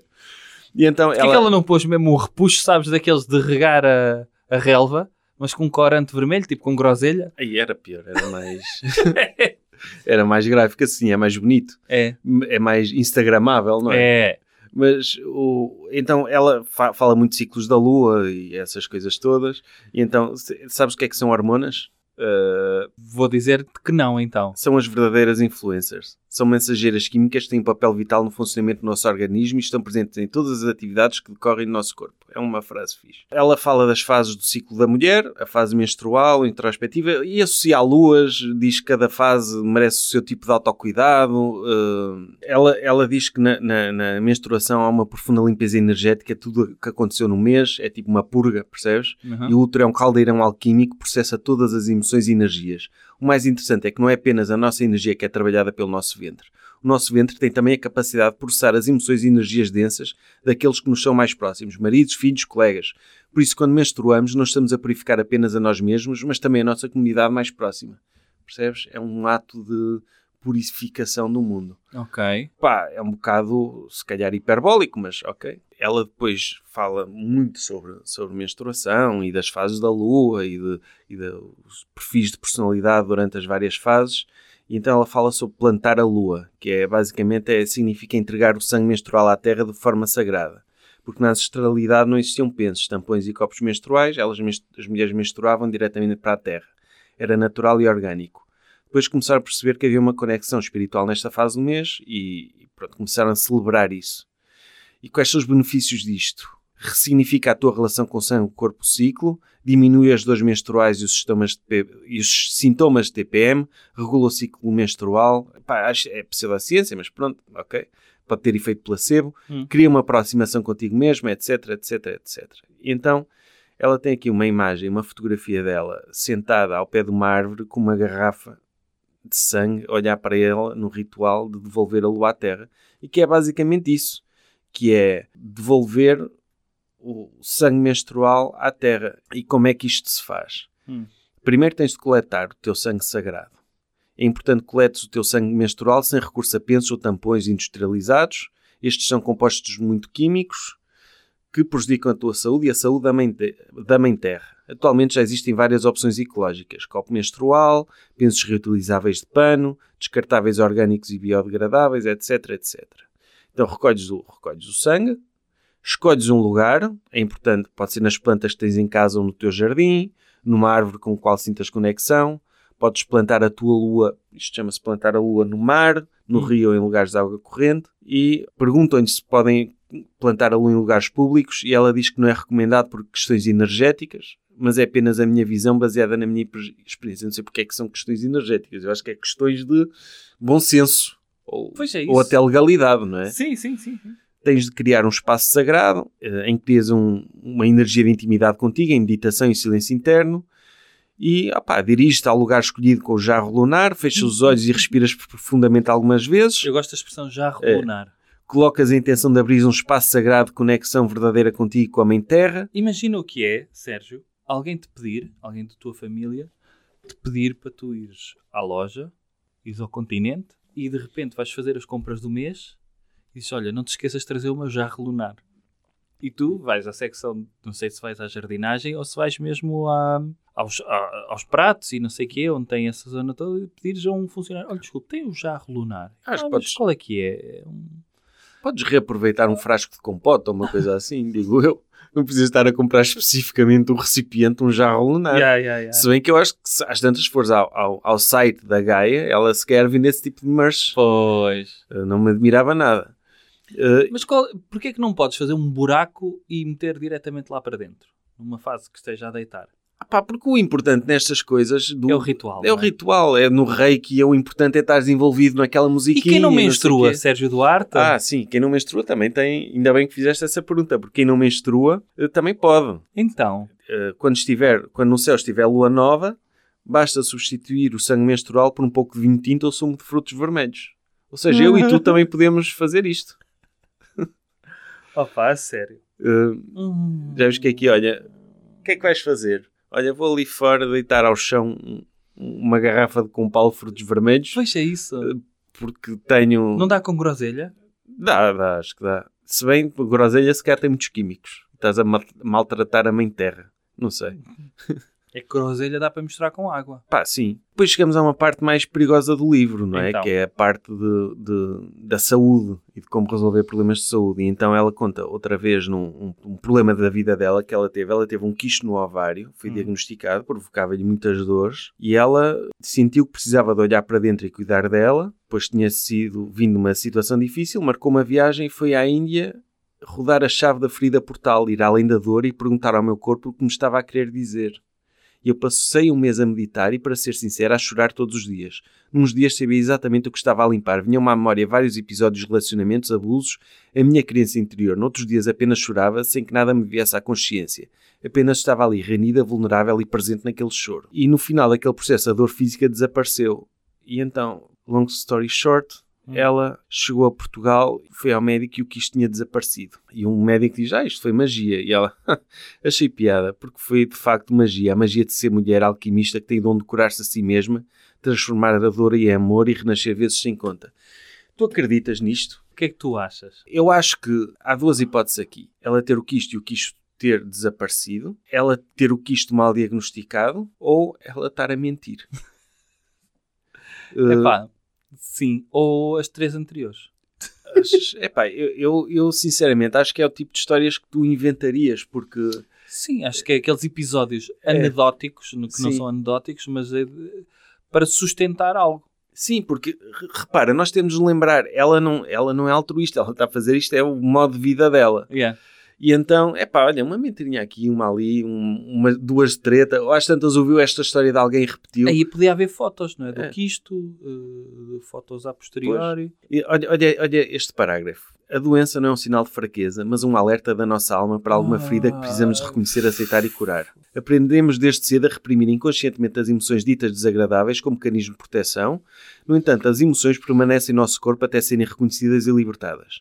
Assim, quando o corpo manifesta alguma dor ou doença, na verdade está apenas a alertar-nos para alguma emoção ou forma de pensamento que não é benéfica para nós. Reflete o que se passa no nosso interior e está sempre a trabalhar para voltar ao seu estado natural, que é a saúde e o equilíbrio. Epá, não. Epá, não Isto é mesmo. muito perigoso. A doença é apenas um alerta que não estás bem, vai ao médico. Só. Pois. Certo? Só É. isso. Uh, de resto, não é? Ah, é um alerta porque tens, estás desequilibrado em termos de energias e não sei quê. Tens de trabalhar para te equilibrar para prevenir. E a ideia, sobretudo, de que tu estares equilibrado espiritualmente é uma forma de prevenir doenças ou de estares ausente ou imune a qualquer doença é perverso. É. É perverso e ela a seguir fala todo, é todo um capítulo sobre ginecologia natural, eh, em que ela fala de tensão menstrual, cura, pronto, é devolver a lua à terra, já falámos, plantar Yeah. a lua. Hum. Eh, depois fala de problemas, por exemplo, dores menstruais também, e basicamente todos os problemas de, de- na zona genital feminina podem ser tratados através da vaporização uterina, em que basicamente utilizam água e ervas secas e frescas e metem a aquecer numa espécie de vaso. A mulher senta-se no vaso durante algumas horas por dia, está ali a vaporizar a pachacha. Isto resolve, por exemplo, camomila, acolhe, aquece, acalma o útero, libertando através da energia do perdão as memórias de raiva e mágoa. A sálvia acalma e ajuda a compreender os erros que repetimos com frequência. Manjericão é de alta frequência vibracional, pois procura nas profundezas da alma que nos motivem internamente e qual o nosso propósito maior. Ou seja, é, ela chama-lhe vaporização, é sauna íntima. A água Gosto quente nome, misturada por é, acaso. sim, vai absorver toda essa energia. Eu fazendo uma limpeza. Condensação da vulva. É, faz uma limpeza física e energética. Eu não sei se isto faz bem à saúde. Atenção. Uh, nem sei se faz mal. Percebes? Pode fazer mal.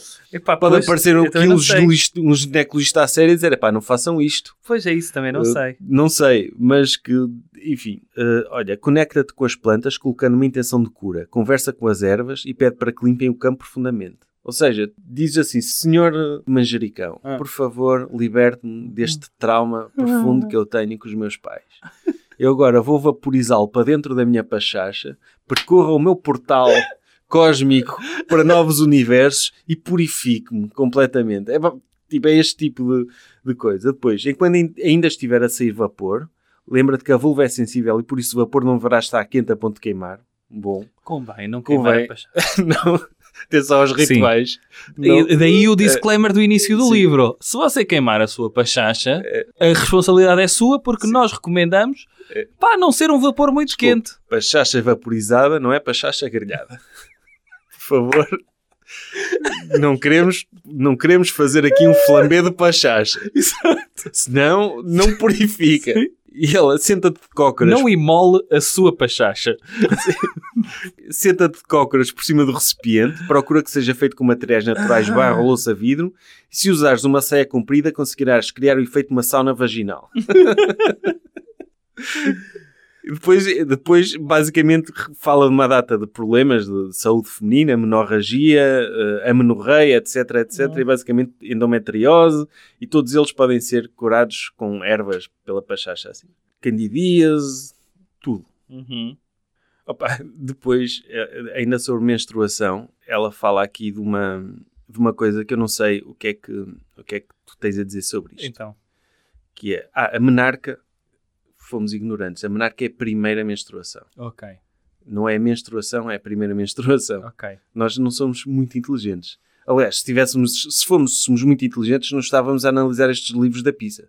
Estávamos a analisar livros bons e a destruí-los com il... Assim como existe a obra-prima, isto é, o sangre prima. sim. Não é? Então Primeiro ela, sangre. na, na menarca, ela fala muito importante a celebração de rituais de passagem eh, femininos. E então ela diz que hoje em dia recebe muitas fotos de celebrações de menarca. São muitas as mães com quem trabalha nos workshops que proporcionam às filhas um momento de celebração a quando a chegada da sua primeira menstruação. Ou seja, aqui há uns anos ninguém falava de baby showers, lembras-te? Lembro-me. Recentemente, agora há baby showers sempre. Sempre. Eu não dou muito tempo, vai começar a haver festas de menarca mais frequentes. Epá, a cena de... Quando estes shanties comecei, tipo, e eu nada contra, mas imagina, olha, é, é um pretexto para organizares um evento, para ires comprar um bolo, eh, para... Yeah. Mas que por um lado, eu estou a gozar com isto, mas por um lado pode ser fixe para a criança, de, de, Ou pode ser um ato coisa. de vergonha também, no género. Pá, eu sei, isto acontece, é normal. Porquê que estamos a celebrar uma coisa que eu vou ter de ter agora para o resto da vida, não Sim, é? a tua avó a dar-te 50 Resto da euros. vida até. A avó, Pois. a avó a dar 50 euros. Olha, parabéns pela, Exato. pela tua menarca, filha. Mas pronto, festas, festas de menarca é um dia para reunir as mulheres da família, para celebrarem vestidas de vermelho e depois plantam a lua juntas. Hum. Parece-te bem um evento destes? Epá, não. não, assim como não parece o baby shower, assim como não me parece outros eventos que nós importamos. O, o de aqueles que revelam o sexo do bebê, também. Sabes esse? Sim, de- sim, baby. É isso, não, não é integrado no, no baby shower?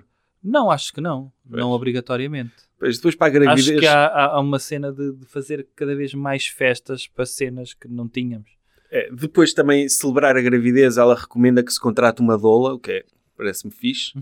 Uh, depois, depois celebrar também uma festa para celebrar a menopausa, porque é a chegada à mulher ao estatuto de anciã e todas as mulheres lavam-lhe os pés, uma de cada vez, com humildade e profundo amor. Parece-te bem isto? Epá, Seres não, não me parece nada disso. Não ia, não ia. Ia ter cenas para fazer nesse dia. Não ias, olha. Não ia. Então tu, tu imagina que eras convidado para uma festa de menopausa. Não ias lá? Tens de ter noção que é um momento de empoderamento e despertar, porque é quando a mulher assume o papel de sábia, mestra e conselheira, e que é aquela que consegue ver com os olhos da experiência integrada e partilha com amor toda a sua sabedoria. Tá, E- Era uma pergunta isso. Não, eu estou a citar a, a, Ah, mas a tu, Inês. tu irias a uma festa dessas? Epá, Eu iria, ou melhor, não iria, porque agora vou ser altamente ofensivo, que é, iria se não soubesse quem é que estava com a menopausa, e era tipo um jogo de mistério para tu adivinhares quem estava com menopausa. À partida Isso seria... era ofensivo. Não, à partida seria a pessoa que estaria com os pés a ser lavados com água morna, flores, ervas e óleos essenciais. É o ritual do lava-pés, em que uma de cada vez lavam-lhe os pés com humildade e profundo amor e respeito por cada passo do seu caminho. E nesse momento podem dizer palavras de carinho e gratidão. E que o mais importante em qualquer Opa. ritual Há pessoas que têm experiências horríveis uh, com a menopausa. Sobretudo os afrontamentos de, de calores, de e a- rubor nas e faces. o próprio confronto com a velhice, não é? Sim, sim, sim. Eu, eu, eu- lá está. Eu gosto de partilhar isto contigo, porque eu quando li isto, eu Hum. senti mal de achar isto cringe, percebes? É. Porque eu olho para isto e percebo que, que ritualizar estes momentos de passagem pode ser fixe e ajudar-te a lidar com eles. Agora, se eu depois começo a minha mente, de, de- o meu ego, Mas deixa-me de- perguntar-te uma coisa. Eu sei que não é igual, mas tu sentes, por exemplo, na universidade aquela coisa da benção das pastas Sim. e não sei o quê. Tu sentes que és menos licenciado por não ires a uma benção das pastas, por exemplo? eu não. Mas há pessoas, Há pessoas que, que sim, que eu sei. valorizam muito esses momentos. E aqui a questão é, também, esse é um livro que se calhar não é bem apropriado para pessoas como nós, que quanto menos festas estiverem envolvidos com pessoas a observarem-nos, melhor. E isso para mim é o, o significado puro da felicidade, que é tu conseguis passar uma vida inteira sem estarem a olhar para ti porque tiraste 12 ano, foste licenciado.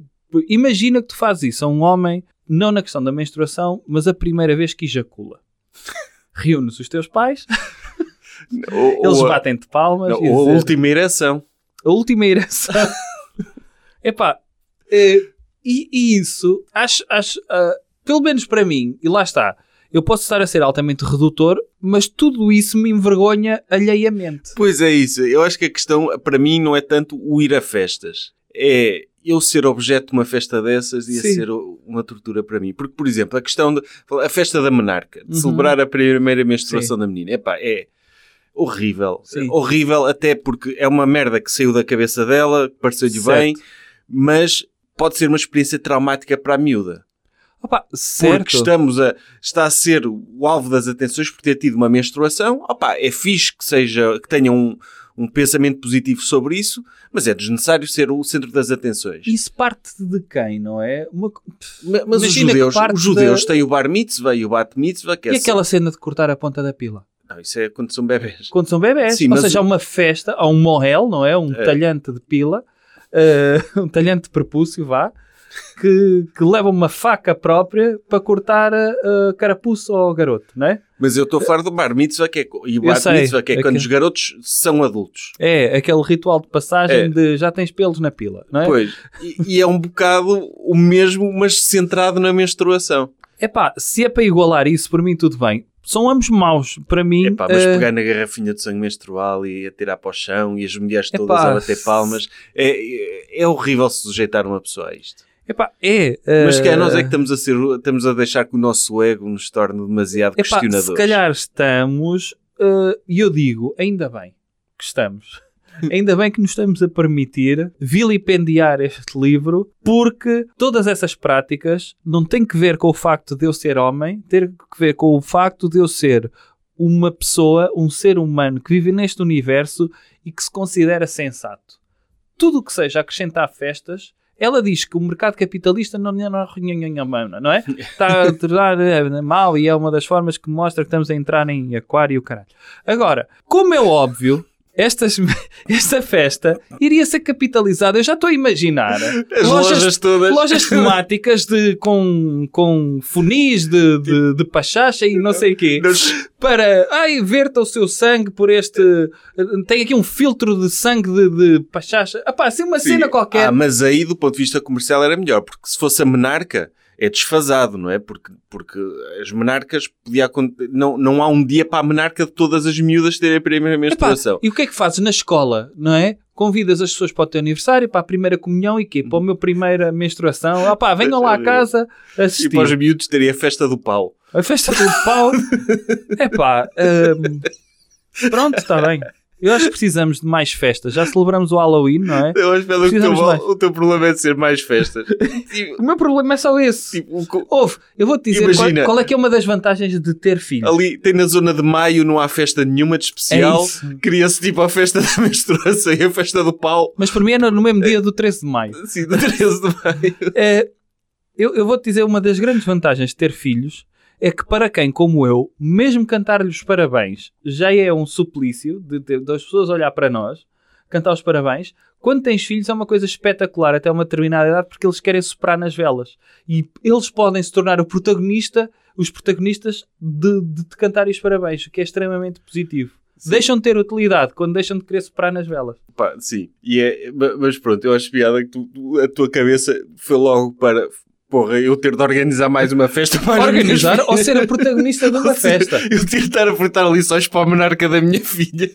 Epá, sim, Tipo, não, não, nem pensar. não dá, para mim não dá. Enquanto para mim foi eu ser objeto de uma festa do género. Tipo, olha, vamos celebrar a andropausa do Sérgio. Pois é isso. Vamos lá, vai lá toda a gente homenagear a minha próstata, a ver como É, é que está, se está muito esponjosa. Mas quando éramos caçadores-recoletores também fazíamos festas de menarca e festas de andropausa e de menopausa, é isso? Não, mas ela diz que nas sociedades primitivas, eu acho piada que ela, Esse, esse, esse, esse conceito, nas geral. sociedades primitivas, a menstruação era celebrada e as mulheres iam menstruar para a tenda vermelha, não sei o quê. E eu, eu penso, que qual das civilizações é que Sim. fazia isto? Epá, não sei, mas olha que Mas isso, ela viajou muito pelo mundo, andou por muitos isso era uma grande ideia para festivais de verão, que é tu teres uma tenda vermelha para quem está com o período para ter um sítio higiênico para se mudar o penso, o, o tampão ou pronto, esvaziar o copo, uma tenda amarela para mijar e uma tenda, uma tenda castanha para, para ir obrar. Pá, Para eu- celebrar. Para celebrar, sim. Eu acho que devíamos dividir Devolver o cocô à terra, não é? De- Devolver o co... Estrumar a terra. Sim. Estrumares a terra do Nós Alive. É? Devolver a lua é o sangue menstrual. Devolver... Tu teres uma cena toda, ai, o Nós Alive está mais ecológico, venha estrumar aqui esta horta biológica. e ter só gajos bêbados ingleses a cagar na horta. Só rituais.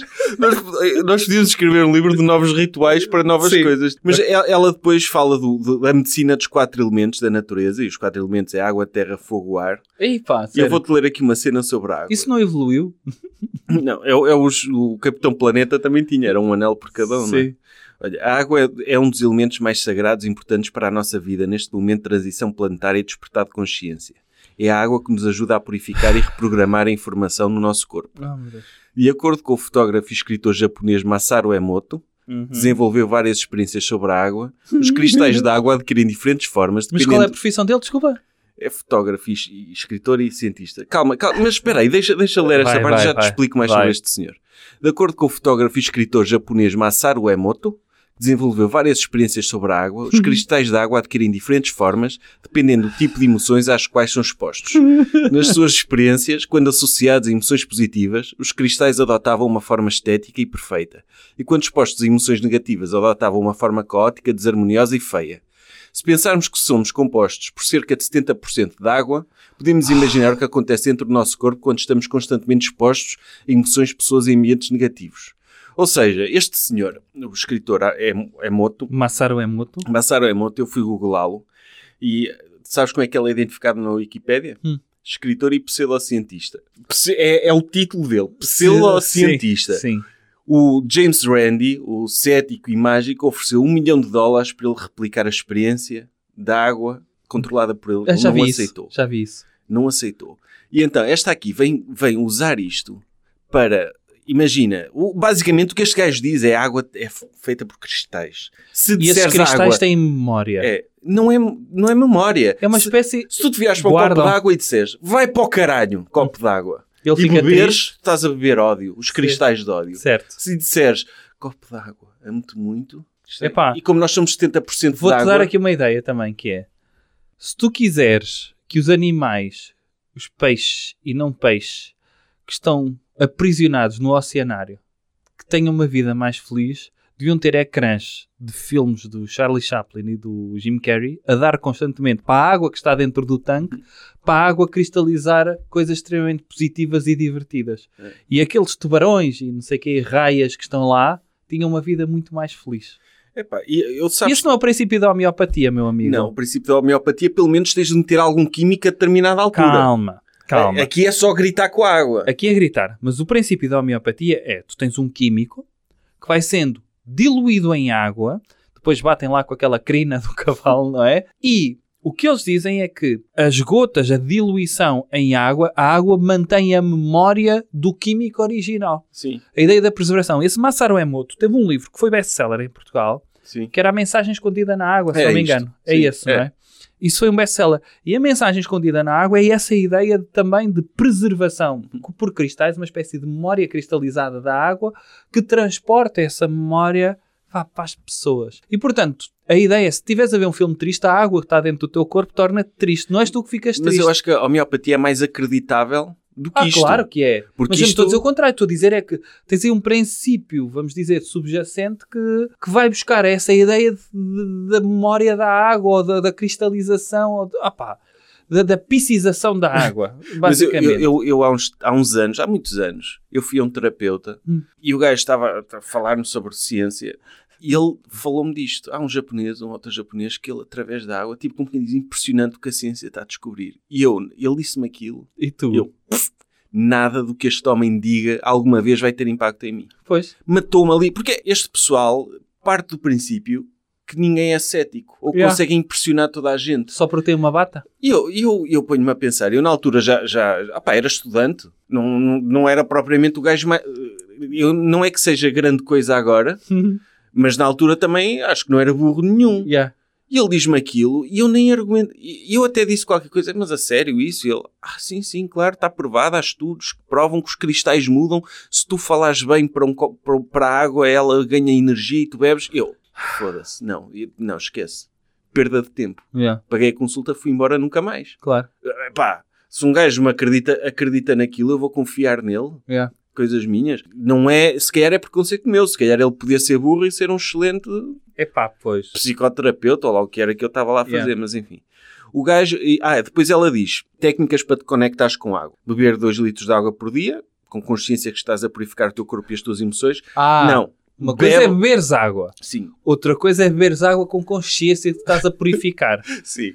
Há malta que está a beber água. é. Nem sequer está a pensar que está a purificar e de repente está a mandar água para o lixo. Sim, e pode estar a beber água mal energizada também. É isso. E pode estar. a- Entre estás a beber água, a meter água no passeio sem Pois. consciência, é. É. a mesma coisa. E, e tu podes estar a beber água, tu não sabes o- os traumas que a tua água passou para até chegar à tua torneira. Pois. Pode ter sido muito maltratada pelo meio. Imagina que foi água que já passou por esgoto, teve Pois. de ser purificada. e- Ui, tá- guarda ali vidas e vidas de traumas, por isso é que tens de energizá-la bem.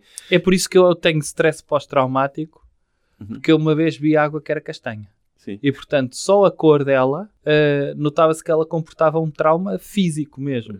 Olha, eu vou, vou- agora se quer vou-te fazer rir Não vais eh, nada. ou deixar-te chateado. Então, Então, outra, tens de energizar a tua água, como é que se faz isso? expondo a água que vais ingerir imagens de geometria sagrada ou cristais que ajudarão a potenciar as suas qualidades curativas. Ainda tenho de preparar um PowerPoint para a água? É isso? Tens de pôr água a fazer yoga, estás a ver? Epá, E relaxá-la. Já estou a antes- imaginar eu com três garrafões de água de luz à frente da minha televisão e dizer Olá água, bem-vindos a esta apresentação de figuras geométricas. Depois, mandalas. Epá, Vê esta mandala. Ora, imagina, tipo, as águas de Portugal, Hum. Tipo, para além de limpar e meter o cloro e os químicos e os testes eu de água, adorava... chamarem lá o- um, um monge tibetano a, pôr a... hum, Epá, água adorava, adorava mesmo que a Inês Gaia eh, desse formação no Caramulo ou no. Águas do Luso ou Água Serra da Estrela. Ela a dizer: Olha, o que é que vocês. Onde é que está o departamento de energizar a água? Eu, Ah. Epá, vocês não estão a acompanhar a ciência da água. E os engenheiros todos químicos lá. Ah, what the fuck? Porque vocês não conhecem a grande autoridade da água do mundo, Eu tenho o aqui Amoto? um, um data show em acetatos, porque vocês podem não ter eh, um videoprojetor. Eu trouxe aqui acetatos e o meu data show. Eh, e vou, vocês vão ver, vou, vamos fazer aqui o Água Challenge. Lembras do Pepsi Challenge? Vamos fazer. Vocês vão ter uma água não energizada e vão ter uma água energizada. Ele levar mesmo um ator para isso, em que um bebia água não energizada e esfaqueava-se. E o outro bebia e levitava. Opá, adorava isso. Opa, eu, eu acho piada. Eu- este gajo, eu acho que ele tem a credibilidade que tem por ser japonês. Não é? Sim. Porque se fosse, imagina, eu aqui há uns tempos vi o guru de meditação budista, não sei o que, Jorge Silva. Eu, tipo, ah, pois. Outra coisa era ser um careca in- eh, assim meio indiano. sim, ou com o nome indiano, ou ser Yeah. um gajo do um asiático. Sim. um asiático. E tu- tu- é porque. Sim, sim. Tu, tu se dissesses também o, o, grande, o grande cientista da água e dos cristais, Fábio Silva, tu ias logo. Hum, epá, Fábio Silva. Não, tem, tem de mudar o Agora, nome. Masaru Emoto, tu pensas, caralho. é que ainda por cima os japoneses têm daquelas cenas mesmo antigas que eles sabem. Não é? Eles sabem cenas Sim, antigas. eles põem garotos a, a lutar karaté, ensinam karaté através da Eu tenho visto garotinhos, não é? A esquivarem-se de um dardo e a apanharem com a mão uma flecha. Epá, eles têm cenas que nós não temos cá. E tu já viste aqueles vídeos de asiáticos em linhas de montagem a fazerem muito rápido coisas? É mesmo impressionante. É. Ou então são condicionados a, a condições muito estúpidas de trabalho. Também, mas eh, é verdade que são eficientes, mas eu não, tipo, eu consigo distinguir um Japo, eu avalio o trabalho dos asiáticos Sim. Pela qualidade do seu trabalho e não por eles serem asiáticos. Sim. Imagina, um Toyota, fixe. E São o bons carros. Agora, nós cristais um- de água, não. Nós temos, po- podemos até ter um bom precon- um, um preconceito positivo se disseres, olha, o hipnoterapeuta Masaru Emoto, pá, disse uma ciência, deve ser ciência. Agora se disseres o neurocientista Ruben Michael, tu pensas, hum, será que é mesmo neurocientista? Tu consegues duvidar por um preconceito. Sim, mas, mas eu acho piada que ela, o- quando cita assim aldrabões destes, é sempre o neurocientista ou não sei o quê, não sei o quê. Quando fala do Descartes ou, ou do Newton, ah, eles até tinham razão, mas a ciência, pronto. Ah, mas, mas, olha, eu vou dizer como é que ela usa no altar pessoal dela, já falámos do altar pessoal, como é que, o que é que ela tem lá? Eu passei a ter no altar uma pequena garra- garrafinha de vidro com água programada, depois de ter participado numa cerimónia ancestral na qual havia um recipiente com água para onde todos os participantes diziam as suas intenções de cura e amor. Depois de todos colocarem as suas intenções, cada um servia um pequeno copo e tomava água rezada. Naquela tradição, acreditava-se que a água bem intencionada tornava-se pura medicina para corpo e alma. Uhum. Uh, pronto, água, água com intenções de cura, enfim.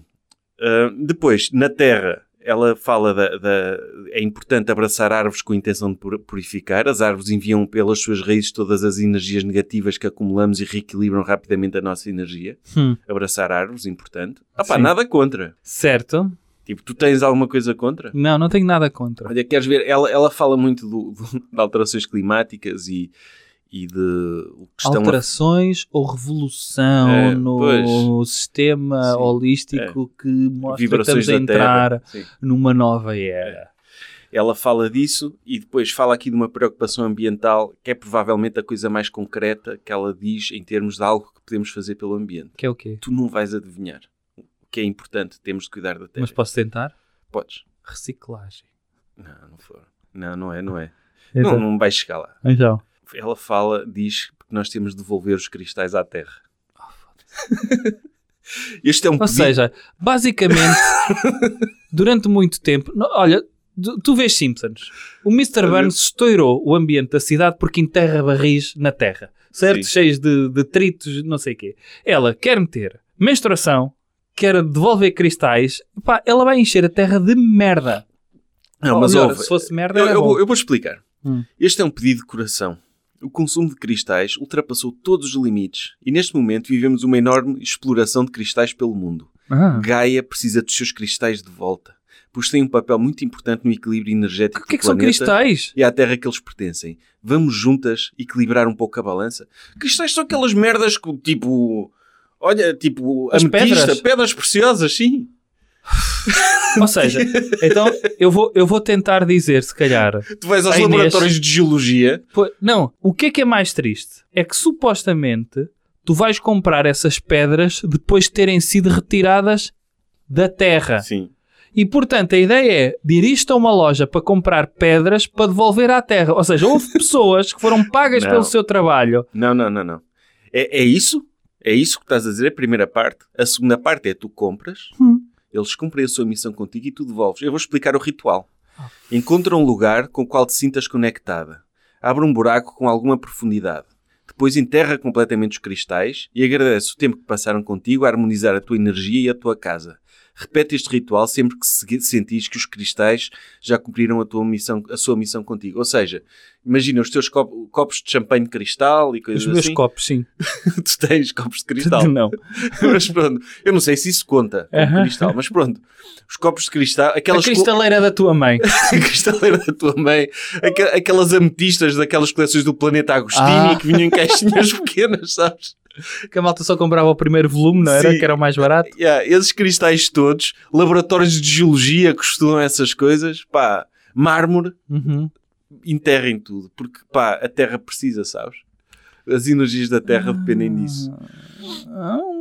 Pronto, depois fogo. ah, último capítulo, chegou a hora de brilhar, que é brilhar é viver a verdade, é basicamente é tu entras no curso da Inês Gaia e ela ensina-te. Isso é tipo a malta, os, os taradinhos do pai rico, pai pobre, não é? É, Pá, que tens uma coisa, mas se quer saber mais, venha vivenciar uma experiência única ao vivo num fim de semana com ah, Inês Gaia. Aí sim, traga o livro, veja os vídeos do link e faça estas cenas todas. Não se esqueça de mijar para a terra. Antes de vir, mijo para a terra. é, exatamente. Depois, o, a questão da mudança. Então, espera aí, tu estás-me a dizer sempre que eu vejo pessoas que normalmente são homens ah, na beira da estrada que não aguentam da bexiga, vão mijar ao, ao pinhal, mesmo ali junto à estrada, eles estão a devolver alguma coisa à terra. Então, então é o ciclo. É o ciclo, ok.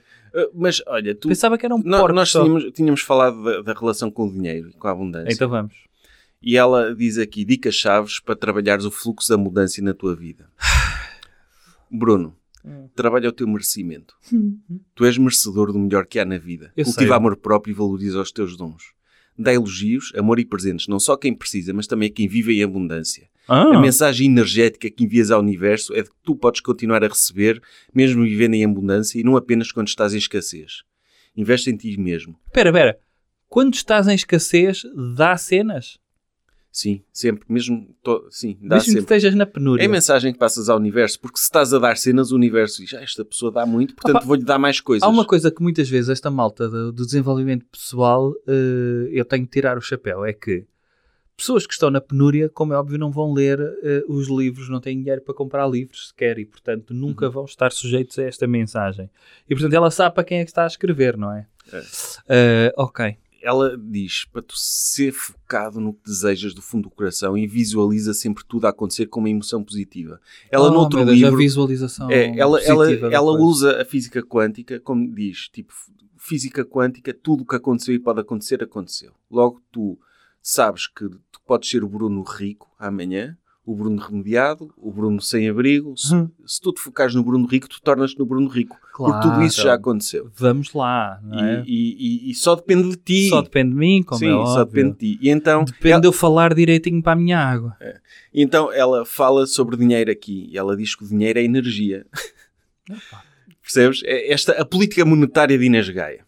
Dinheiro é energia e é importante ressignificar a nossa relação com esta maravilhosa energia de troca Adoro. Eu, deixa, deixa-me aqui. que nos permite ter mais liberdade e conforto. Deixa-me sublinhar o verbo ressignificar, que é um verbo que se aprende então em retiros espirituais de fim de semana em Oliveira das Meias.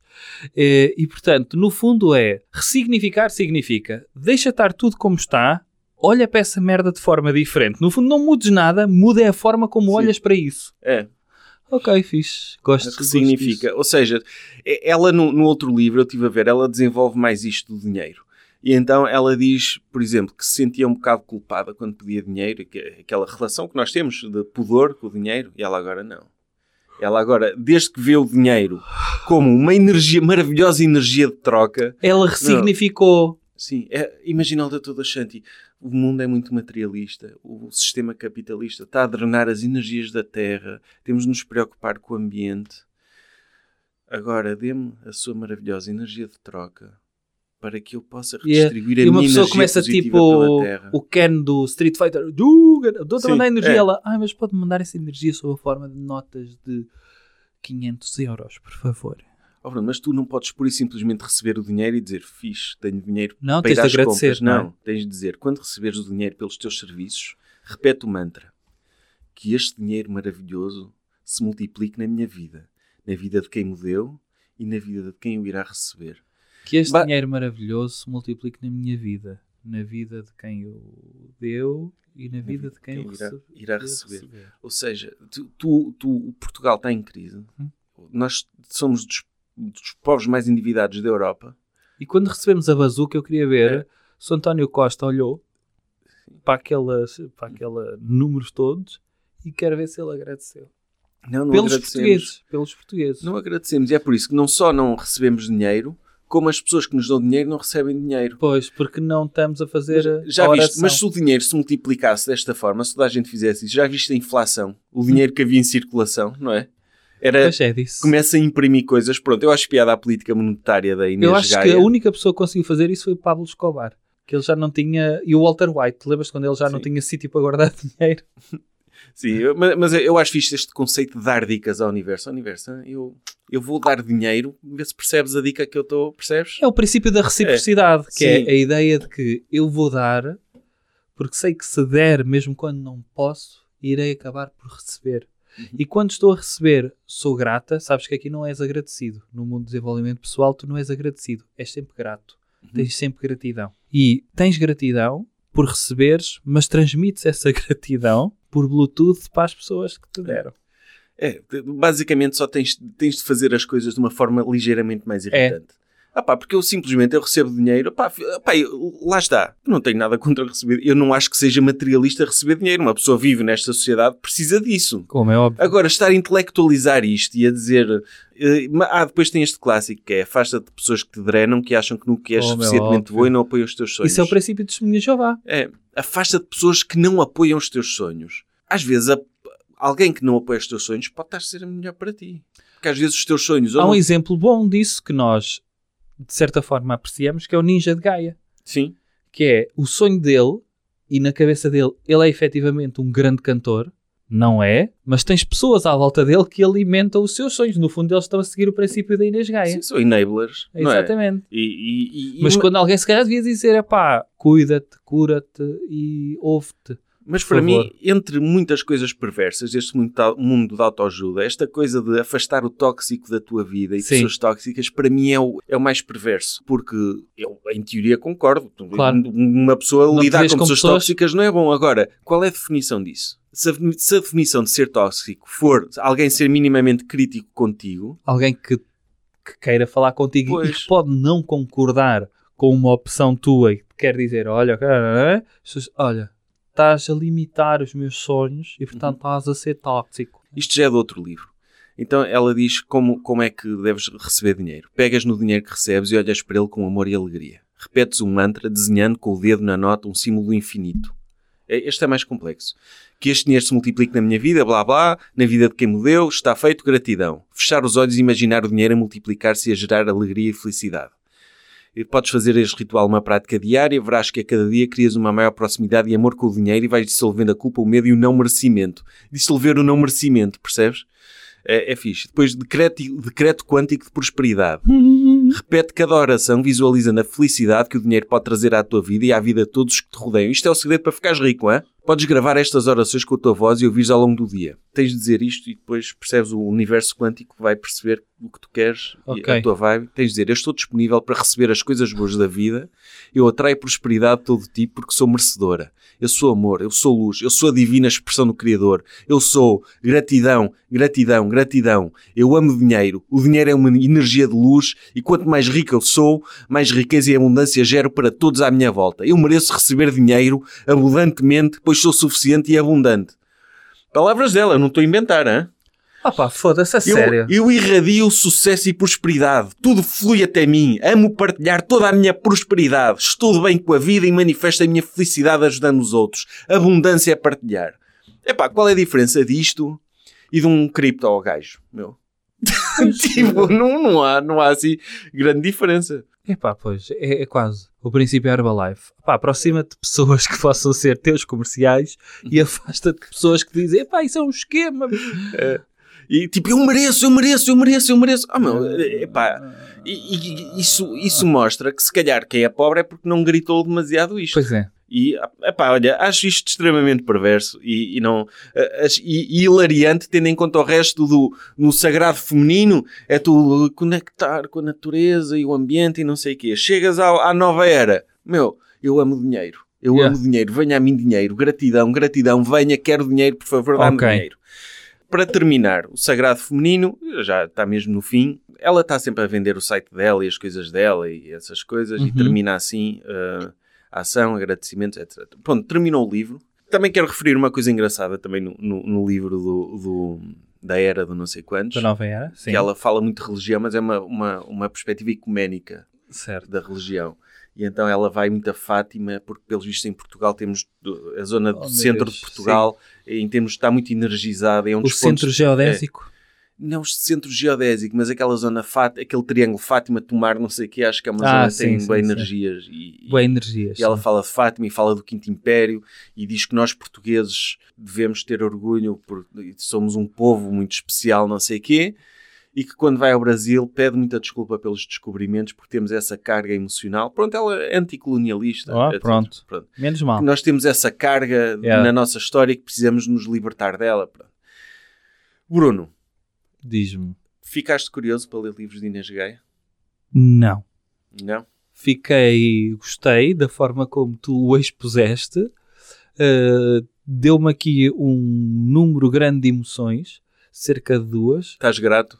Estou muito grato por já ter passado este episódio e Hum. obrigado por isso. Uh, e posso classificar sem ter lido. Podes. Uh, eu este não vou dar 10 porque tem aí algumas mensagens que eu concordo e falámos dela ao longo de- deste episódio todo e portanto daria um 8, um 8 em 10 pizzas. Pá, eu, eu sim, concordo. Concordaria um 8, eh, mas não por esses motivos. Porque eu acho que as mensagens positivas, Hum. pá, toda a gente tem mensagens positivas. Se formos, Sim, mas se fores ler eh, o gajo, tipo Jordan Peterson, tem Hum. mensagens super positivas. correto. Tudo, tudo espremido tem mensagens positivas. A questão para mim é o equilíbrio. Eu acho que a, a pseudociência e esta coisa tóxica do, do universo atrai para ti, de não sei o quê, blá blá, aquilo anda, anda entre o inofensivo e o perigoso. Opa, sim. Eu- Tu- o que eu tu- gostava de fazer é e lançar um apelo ahm, a quem nos ouve é conhecem algum livro de desenvolvimento pessoal, autoajuda, espiritualidade que não contenha, que queira dar lições para a vida, aqueles de felicidade, mas que não contenha a lei da atração.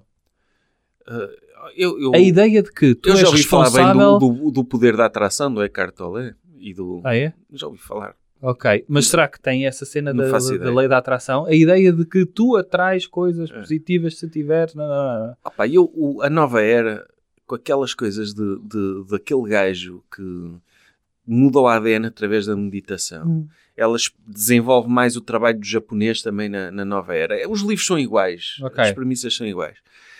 E eu acho que isso é, é mau, mas daria um 8 pelo fator de entretenimento. Ok.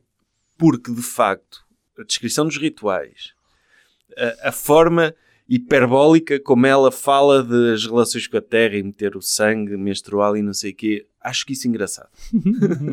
acho isso genuinamente engraçado. ok. Agora, tu achas que uma pessoa, imagina, conheces uma pessoa normal que pega neste livro e que olhe para o livro e diga este livro mudou a minha vida e eu passei a aplicar tudo o que aprendi neste livro na minha vida, achas que se torna uma pessoa melhor? Não. Não se torna, pois não. Hum, Não. Eu chamaria essa pessoa ex-amiga. Não vou tão longe. Mas eu acho, eu acho que eh, essa pessoa... Tornar-se fanática disso? Pois, porque, Epá, seria uma coisa... não, porque se, se a pessoa começasse a meditar mais, fixe. Se a pessoa começasse a preocupar-se mais com a natureza, fixe. Se a pessoa se preocupasse, começasse a ter uma visão mais positiva do corpo dela e, e dos outros e, e de Yeah. querer ajudar, ótimo. Esse é o lado positivo do livro. Só que se uma pessoa pegar no livro e apreender aquilo tudo no seu conjunto, acho que não é bom para alguém. Ok. Então, Eu acho que é possível pegar no livro e tirar partes fixe que te podem ajudar. Opá, veja o que aconteceu à Sandra Celas. Por exemplo, sim. Está nas fotos deste livro.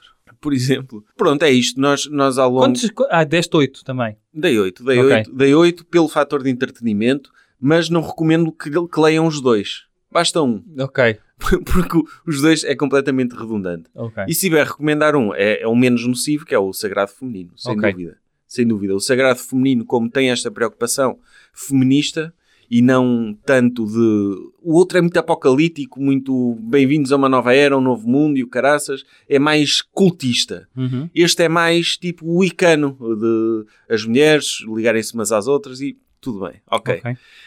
Ah, pronto, é isto. Então até ao próximo episódio. Até ao próximo episódio. Pá, subscrevam nas redes sociais, digam a vossa opinião. E, e acho que fizeste um repto fixe, que é as pessoas recomendarem-nos livros bons de autoajuda, porque eu acredito que os há. Uhum. E que não, não, não tenham estas tretas de afaste de toxicidade e, e pessoas que vos questionam, arrumem com elas da vossa vida e pá, gritem muito que gostam de dinheiro e de prosperidade. Ela agora faz masterclasses de prosperidade, meu. Ela junta pessoas e põe-nas a gritar para atrair dinheiro. Yeah. Isto, isto é iurdo Pois é.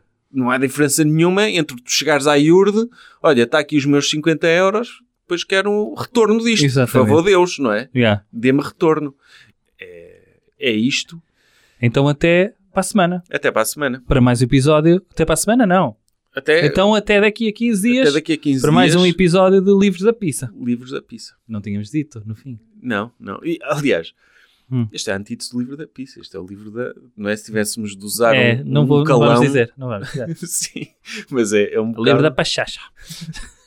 Pois é, o livro. Então vá. Olha, só uma mensagem para as senhoras: hidratem as vossas pachachas, mas não as grelhem.